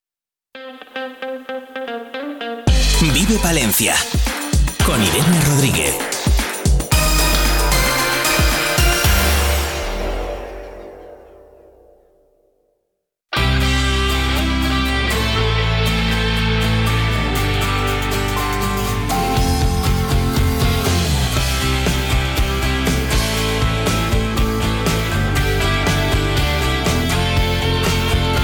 Once y 42 minutos de este lunes 25 de septiembre. Bueno, estamos a punto de terminar el programa de hoy, pero no queremos hacerlo sin saludar a otro vecino que tenemos en el norte de Palencia. Desde Guardo nos escucha ya Julián, que es uno de los organizadores del Pispajos Urban Fest, una cita que ha comenzado allí en Guardo este fin de semana. Julián, ¿cómo estás? Eh, buenos Bueno. días. Buenos días, Irene. y, bueno, y agradecido de que nos deis esta oportunidad de promocionar un poco nuestro festival. Bueno, oye, ¿qué tal, ¿qué tal habéis arrancado? Contadnos qué es esto del Pispajos Urban Fest, lo primero.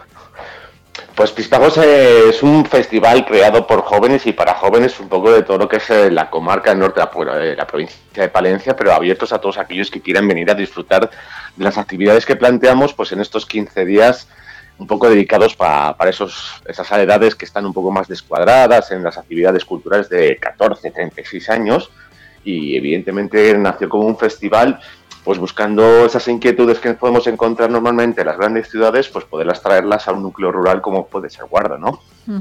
Eh, bueno, cuéntanos cómo va la, la realización de esos murales, que yo creo que es el, el mayor atractivo ¿no? que tenéis eh, en el festival estos días. Sí, es uno quizás el, el plato fuerte, el plato estrella de, de todas las actividades que se realizan en el festival.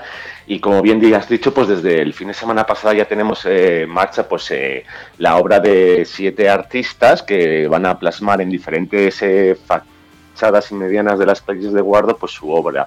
Cuatro de ellas ya están en marcha, una de ellas ya se ha culminado, de que hemos querido también dejarlas un poco espa- espaciadas en el tiempo para que no fueran todas in situ al mismo tiempo y que la gente pudiera disfrutar de manera tranquila y encima el tiempo nos está acompañando desde el fin de semana pasado bastante bien, por lo tanto eh, los paseos eh, por Guardo estás viendo que están siendo muy agradables y muy, y muy amenos para la gente que lo está viniendo a, disfrutar y a, y a comprobar.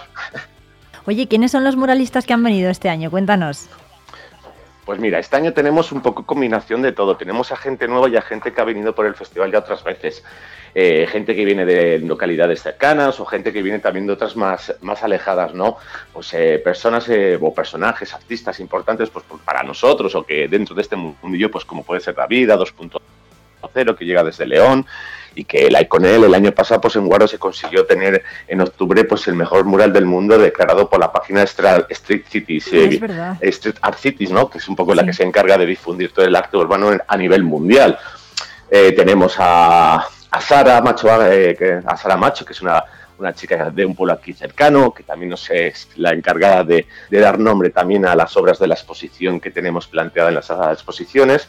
Y luego tenemos artistas nuevas, nuevos que han llegado, pues como Tinte Rosa Esteban, que es un chico de Miranda de Ebro, que es la primera vez que participa en, un festival de estas características, nos comentaba, y que se ha llevado pues un poco la gran sorpresa de, de- de pasárselo muy bien y de habernos dejado, que es la obra que está culminado, culminada, dejarnos una obra que está siendo un poco eh, una revolución en redes, en, en las redes de la, de la zona y un poco el, el- el boca a boca de todos los que estamos por, por un poco por el pueblo, ¿no?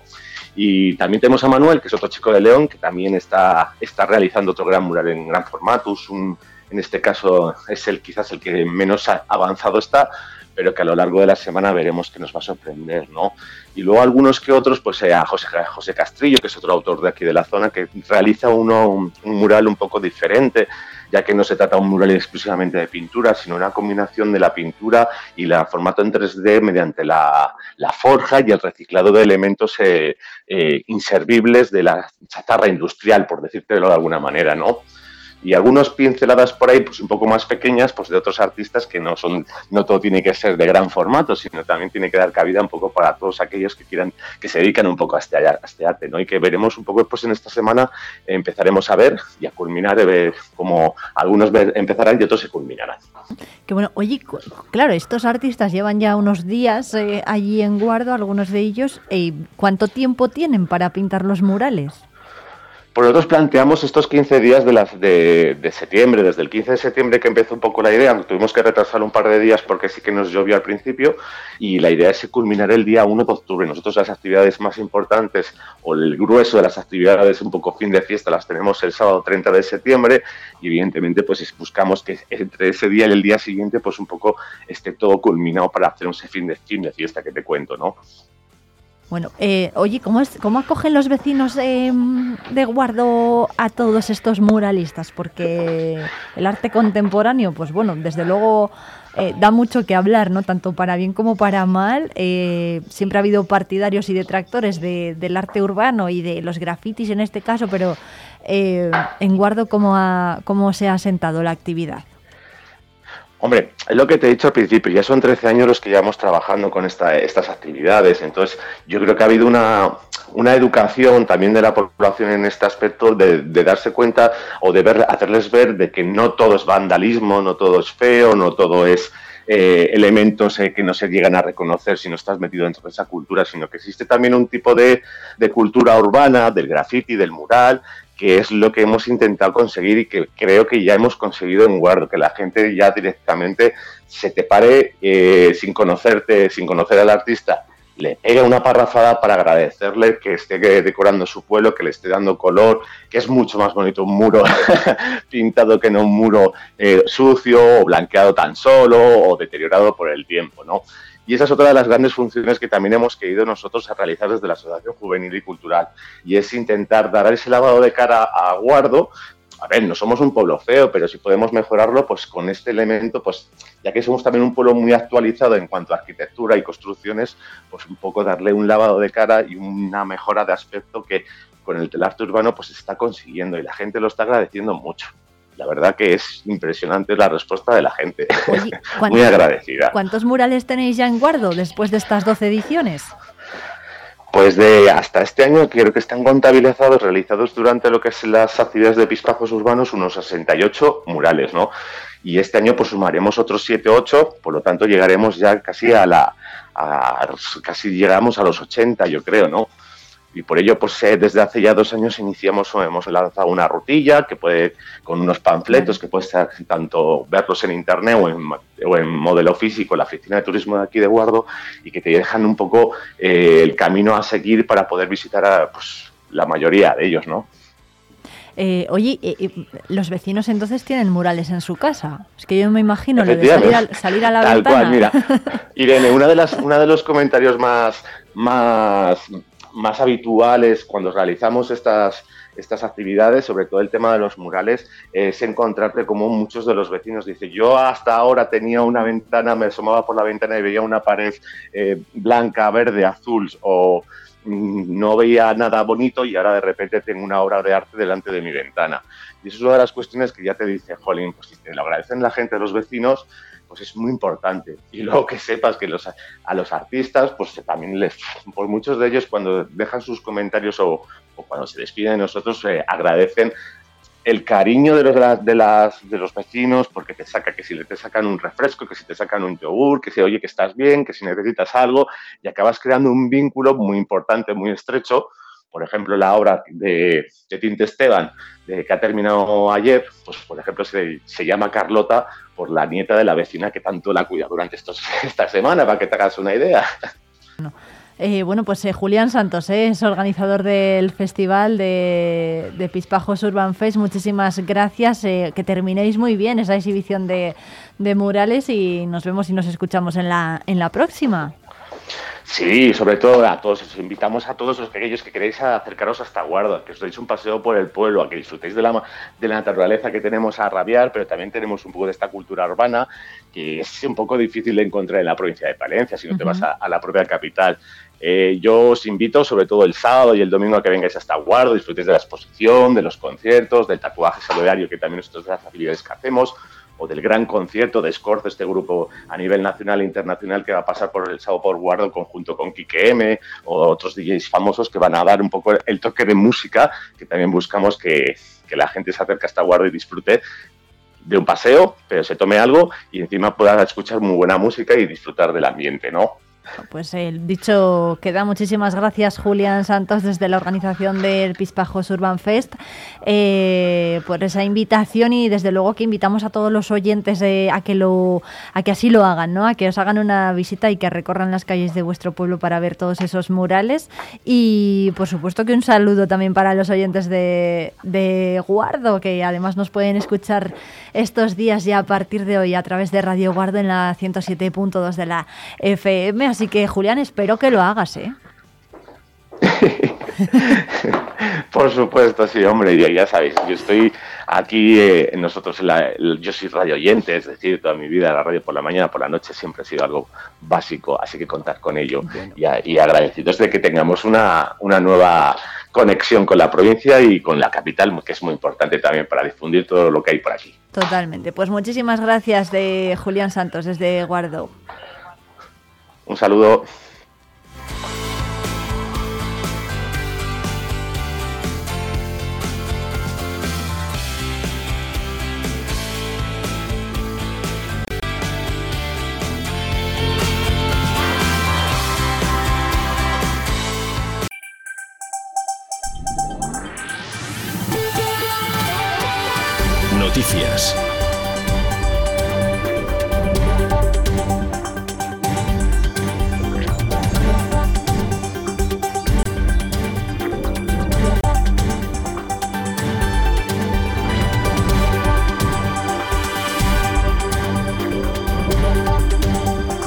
11 y 53 minutos, seguimos en directo en la 90.1 de la FM. Es tiempo ya para actualizar la información que nos deja esta jornada de lunes y lo hacemos eh, como siempre con Álvaro Lantada, jefe de informativos de la 8 Palencia de la, televi- de, de la televisión de esta casa. Buenos días, ¿qué tal? Buenos días, Irene, ¿todo bien? Bueno, pues eh, ¿qué titulares podemos eh, ir contando a esta hora de la mañana? Todavía queda mucho para las dos en punto, pero bueno. Mira, pues estamos en estos momentos cubriendo una convocatoria de la delegada del gobierno, Virginia Barcones, que ha visitado el campus universitario de la Ayutera para dar a conocer y trasladar los beneficios del bono cultural joven para los nacidos en el año 2005. Tienen aún de plazo hasta el próximo 30 de septiembre para poder eh, solicitarlo. Es ayuda de 400 euros para los jóvenes, Irene, para que lo inviertan en lo que consideren siempre y cuando esté vinculado con la cultura, desde literatura hasta videojuegos, etcétera, etcétera. Bueno, pues eh, hoy Virginia Barcones está en el campus en, este en estos momentos. Bueno, pues eh, es una de las no- noticias del día. Estaremos muy pendientes y a partir de las dos eh, ampliaríamos esa información, pero hay más apuntes, ¿no, Álvaro? En esa misma convocatoria, el delegado, el subdelegado del gobierno en Palencia, eh, Luis Domingo Martínez, ha estado mm, haciendo referencia a la problemática que había de seguridad en el barrio de Santiago. Ya sabes, en el barrio de Santiago, en, la, en el barrio del Carmen, en la zona del, campo de la juventud. Ya sabes que este fin de semana ha habido una protesta a la que han asistido además eh, un importante número de palentinos y vecinos de la zona para, para quejarse por la inseguridad ciudadana. Dicen que hay mucho trapicheo entre comillas y que, y que se producen incidentes de forma muy recurrente. Bueno, el subdelegado también se ha referido a las medidas que se pueden poner en marcha en cuanto a vigilancia para intentar paliar este problema. Y en la Diputación se ha presentado un congreso sobre control interno que organizan los secretarios interventores de Palencia. En concreto, la, la encargada de organizarlo ha sido la interventora de la Diputación de Palencia, a la que podréis escuchar también aquí mañana en Vive Radio, hablando de un congreso en el que se va a hablar sobre el importante papel que desarrollan Irene las eh, las y los interventores en los ayuntamientos y en las, institu- y en las instituciones. Son aquellos eh, que se encargan de fiscalizar prácticamente todo el dinero que llega a las administraciones, que no haya duplicidades. Ahora que hay que gestionar tantos fondos europeos, el papel de los interventores es, es fundamental es para que ese dinero llegue en tiempo y forma al destino que en este caso Europa y el gobierno ce- central conceden, ¿no? Bueno, pues va a ser un congreso en el que van a acudir más de 450 especialistas que se va a desarrollar los días 5 y 6 de octubre en el Teatro Ortega de la capital y en la Diputación. Bueno, un impulso no solo para dar a conocer el papel de los interventores, sino también para, para la ciudad, porque bueno, que durante dos o tres días estén 450 personas en la capital, pues lógicamente es impulso para el turismo, para la hostelería, etcétera, etcétera.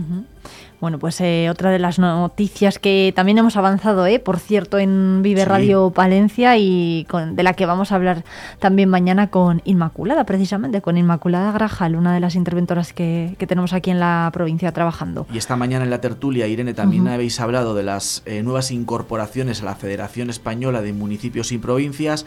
Miriam Andrés y Ángeles Armisen, que estarán en la Junta de Dirección de la Federación Española. Ángeles Armisen ya lo estaba. En este caso también tendremos la representación de Miriam Aldés como, al- como alcaldesa de la ciudad de Palencia. Lo contamos también en los informativos. Y bueno, y lo que puede suponer ¿no? que Palencia esté representada por doble partida en este órgano que, que, que- que- que, bueno, que defiende sobre todo los intereses de las administraciones locales. ¿no? Siempre se viene hablando desde hace mucho tiempo de una nueva financiación, etcétera, etcétera. El peso también de los pequeños municipios y del medio rural con la Diputación. Bueno, importante presencia. Bueno, desde luego que sí, una noticia que hemos conocido además este fin de semana cuando se ha constituido ese último pleno de la federación. Son además las dos únicas representantes de toda Castilla y León, Miriam Andrés y, y Ángeles Armisen, o sea Eso que es. esperemos que, que esa representación palentina dé sus frutos y lo veamos sobre todo aquí plasmado en el territorio que es donde tiene que verse. Hay más cosas porque... Sí, Álvaro. Sí, en el, el- en el capítulo más social, Irene, eh, la pasada semana se celebró la, la Semana Internacional de las Personas Sordas. Mm. Hoy lo habéis abordado también en Sí. Vive Radio. Vamos a recoger estos testimonios ¿no? de aquellos que dirigen estos colectivos, de los intérpretes, de, de aquellos que quieren aprender el lenguaje de los signos, qué y por qué es tan importante que, que lo hagamos. Bueno, concienciar sobre la problemática de las personas sordas cuando finaliza la Semana Internacional de las personas que tienen este problema y también vamos a hacer un poco de balance de ese congreso Del cáncer. del cáncer que se ha celebrado durante el fin de semana y desde el viernes en Palencia capital abordando el problema del cáncer desde la atención primaria, lo importante que son los médicos de atención primaria también para los enfermos de cáncer. Irene. Oye, por cierto, también habéis estado este fin de semana en la Feria del Pimiento y en el Mercado Barroco de, de Ampudia. Han sido las dos citas culturales eh, y gastronómicas ¿no? que hemos tenido en la provincia. Anda que no hay fiestas todavía en septiembre Buah, eh, toda- sí, en eh, el de medio verdad. rural, ¿eh? Es Falta verdad, ¿eh? calendario. Es verdad, falta calendario. Bueno, pues efectivamente, un mercado barroco en Ampudia que, que, que, bueno, en el que se viaja un poquito en el tiempo, ¿no? Y en el que se recuerdan las costumbres. Y que bueno, también sirve para que los municipios durante un fin de semana salgan de la rutina, ¿no? Y para que aquellos que quieran visitar el medio rural que tengan un motivo más para, para hacerlo. Eso por un lado, y el segundo, efectivamente, pues la Feria del Pimiento de Torquemada. 100.000 kilos este año, una buena producción. Los pimientos eh, se vendieron enseguida, o sea, eso es buena señal, no que reclamo por parte de la sociedad. Sí, sí, bueno, y, y los datos se hablan, de hecho, por sí solos. ¿eh? Bueno, pues son las 12 en punto, sigue la información en la 8 Palencia a las 2 y en diariopalentino.es.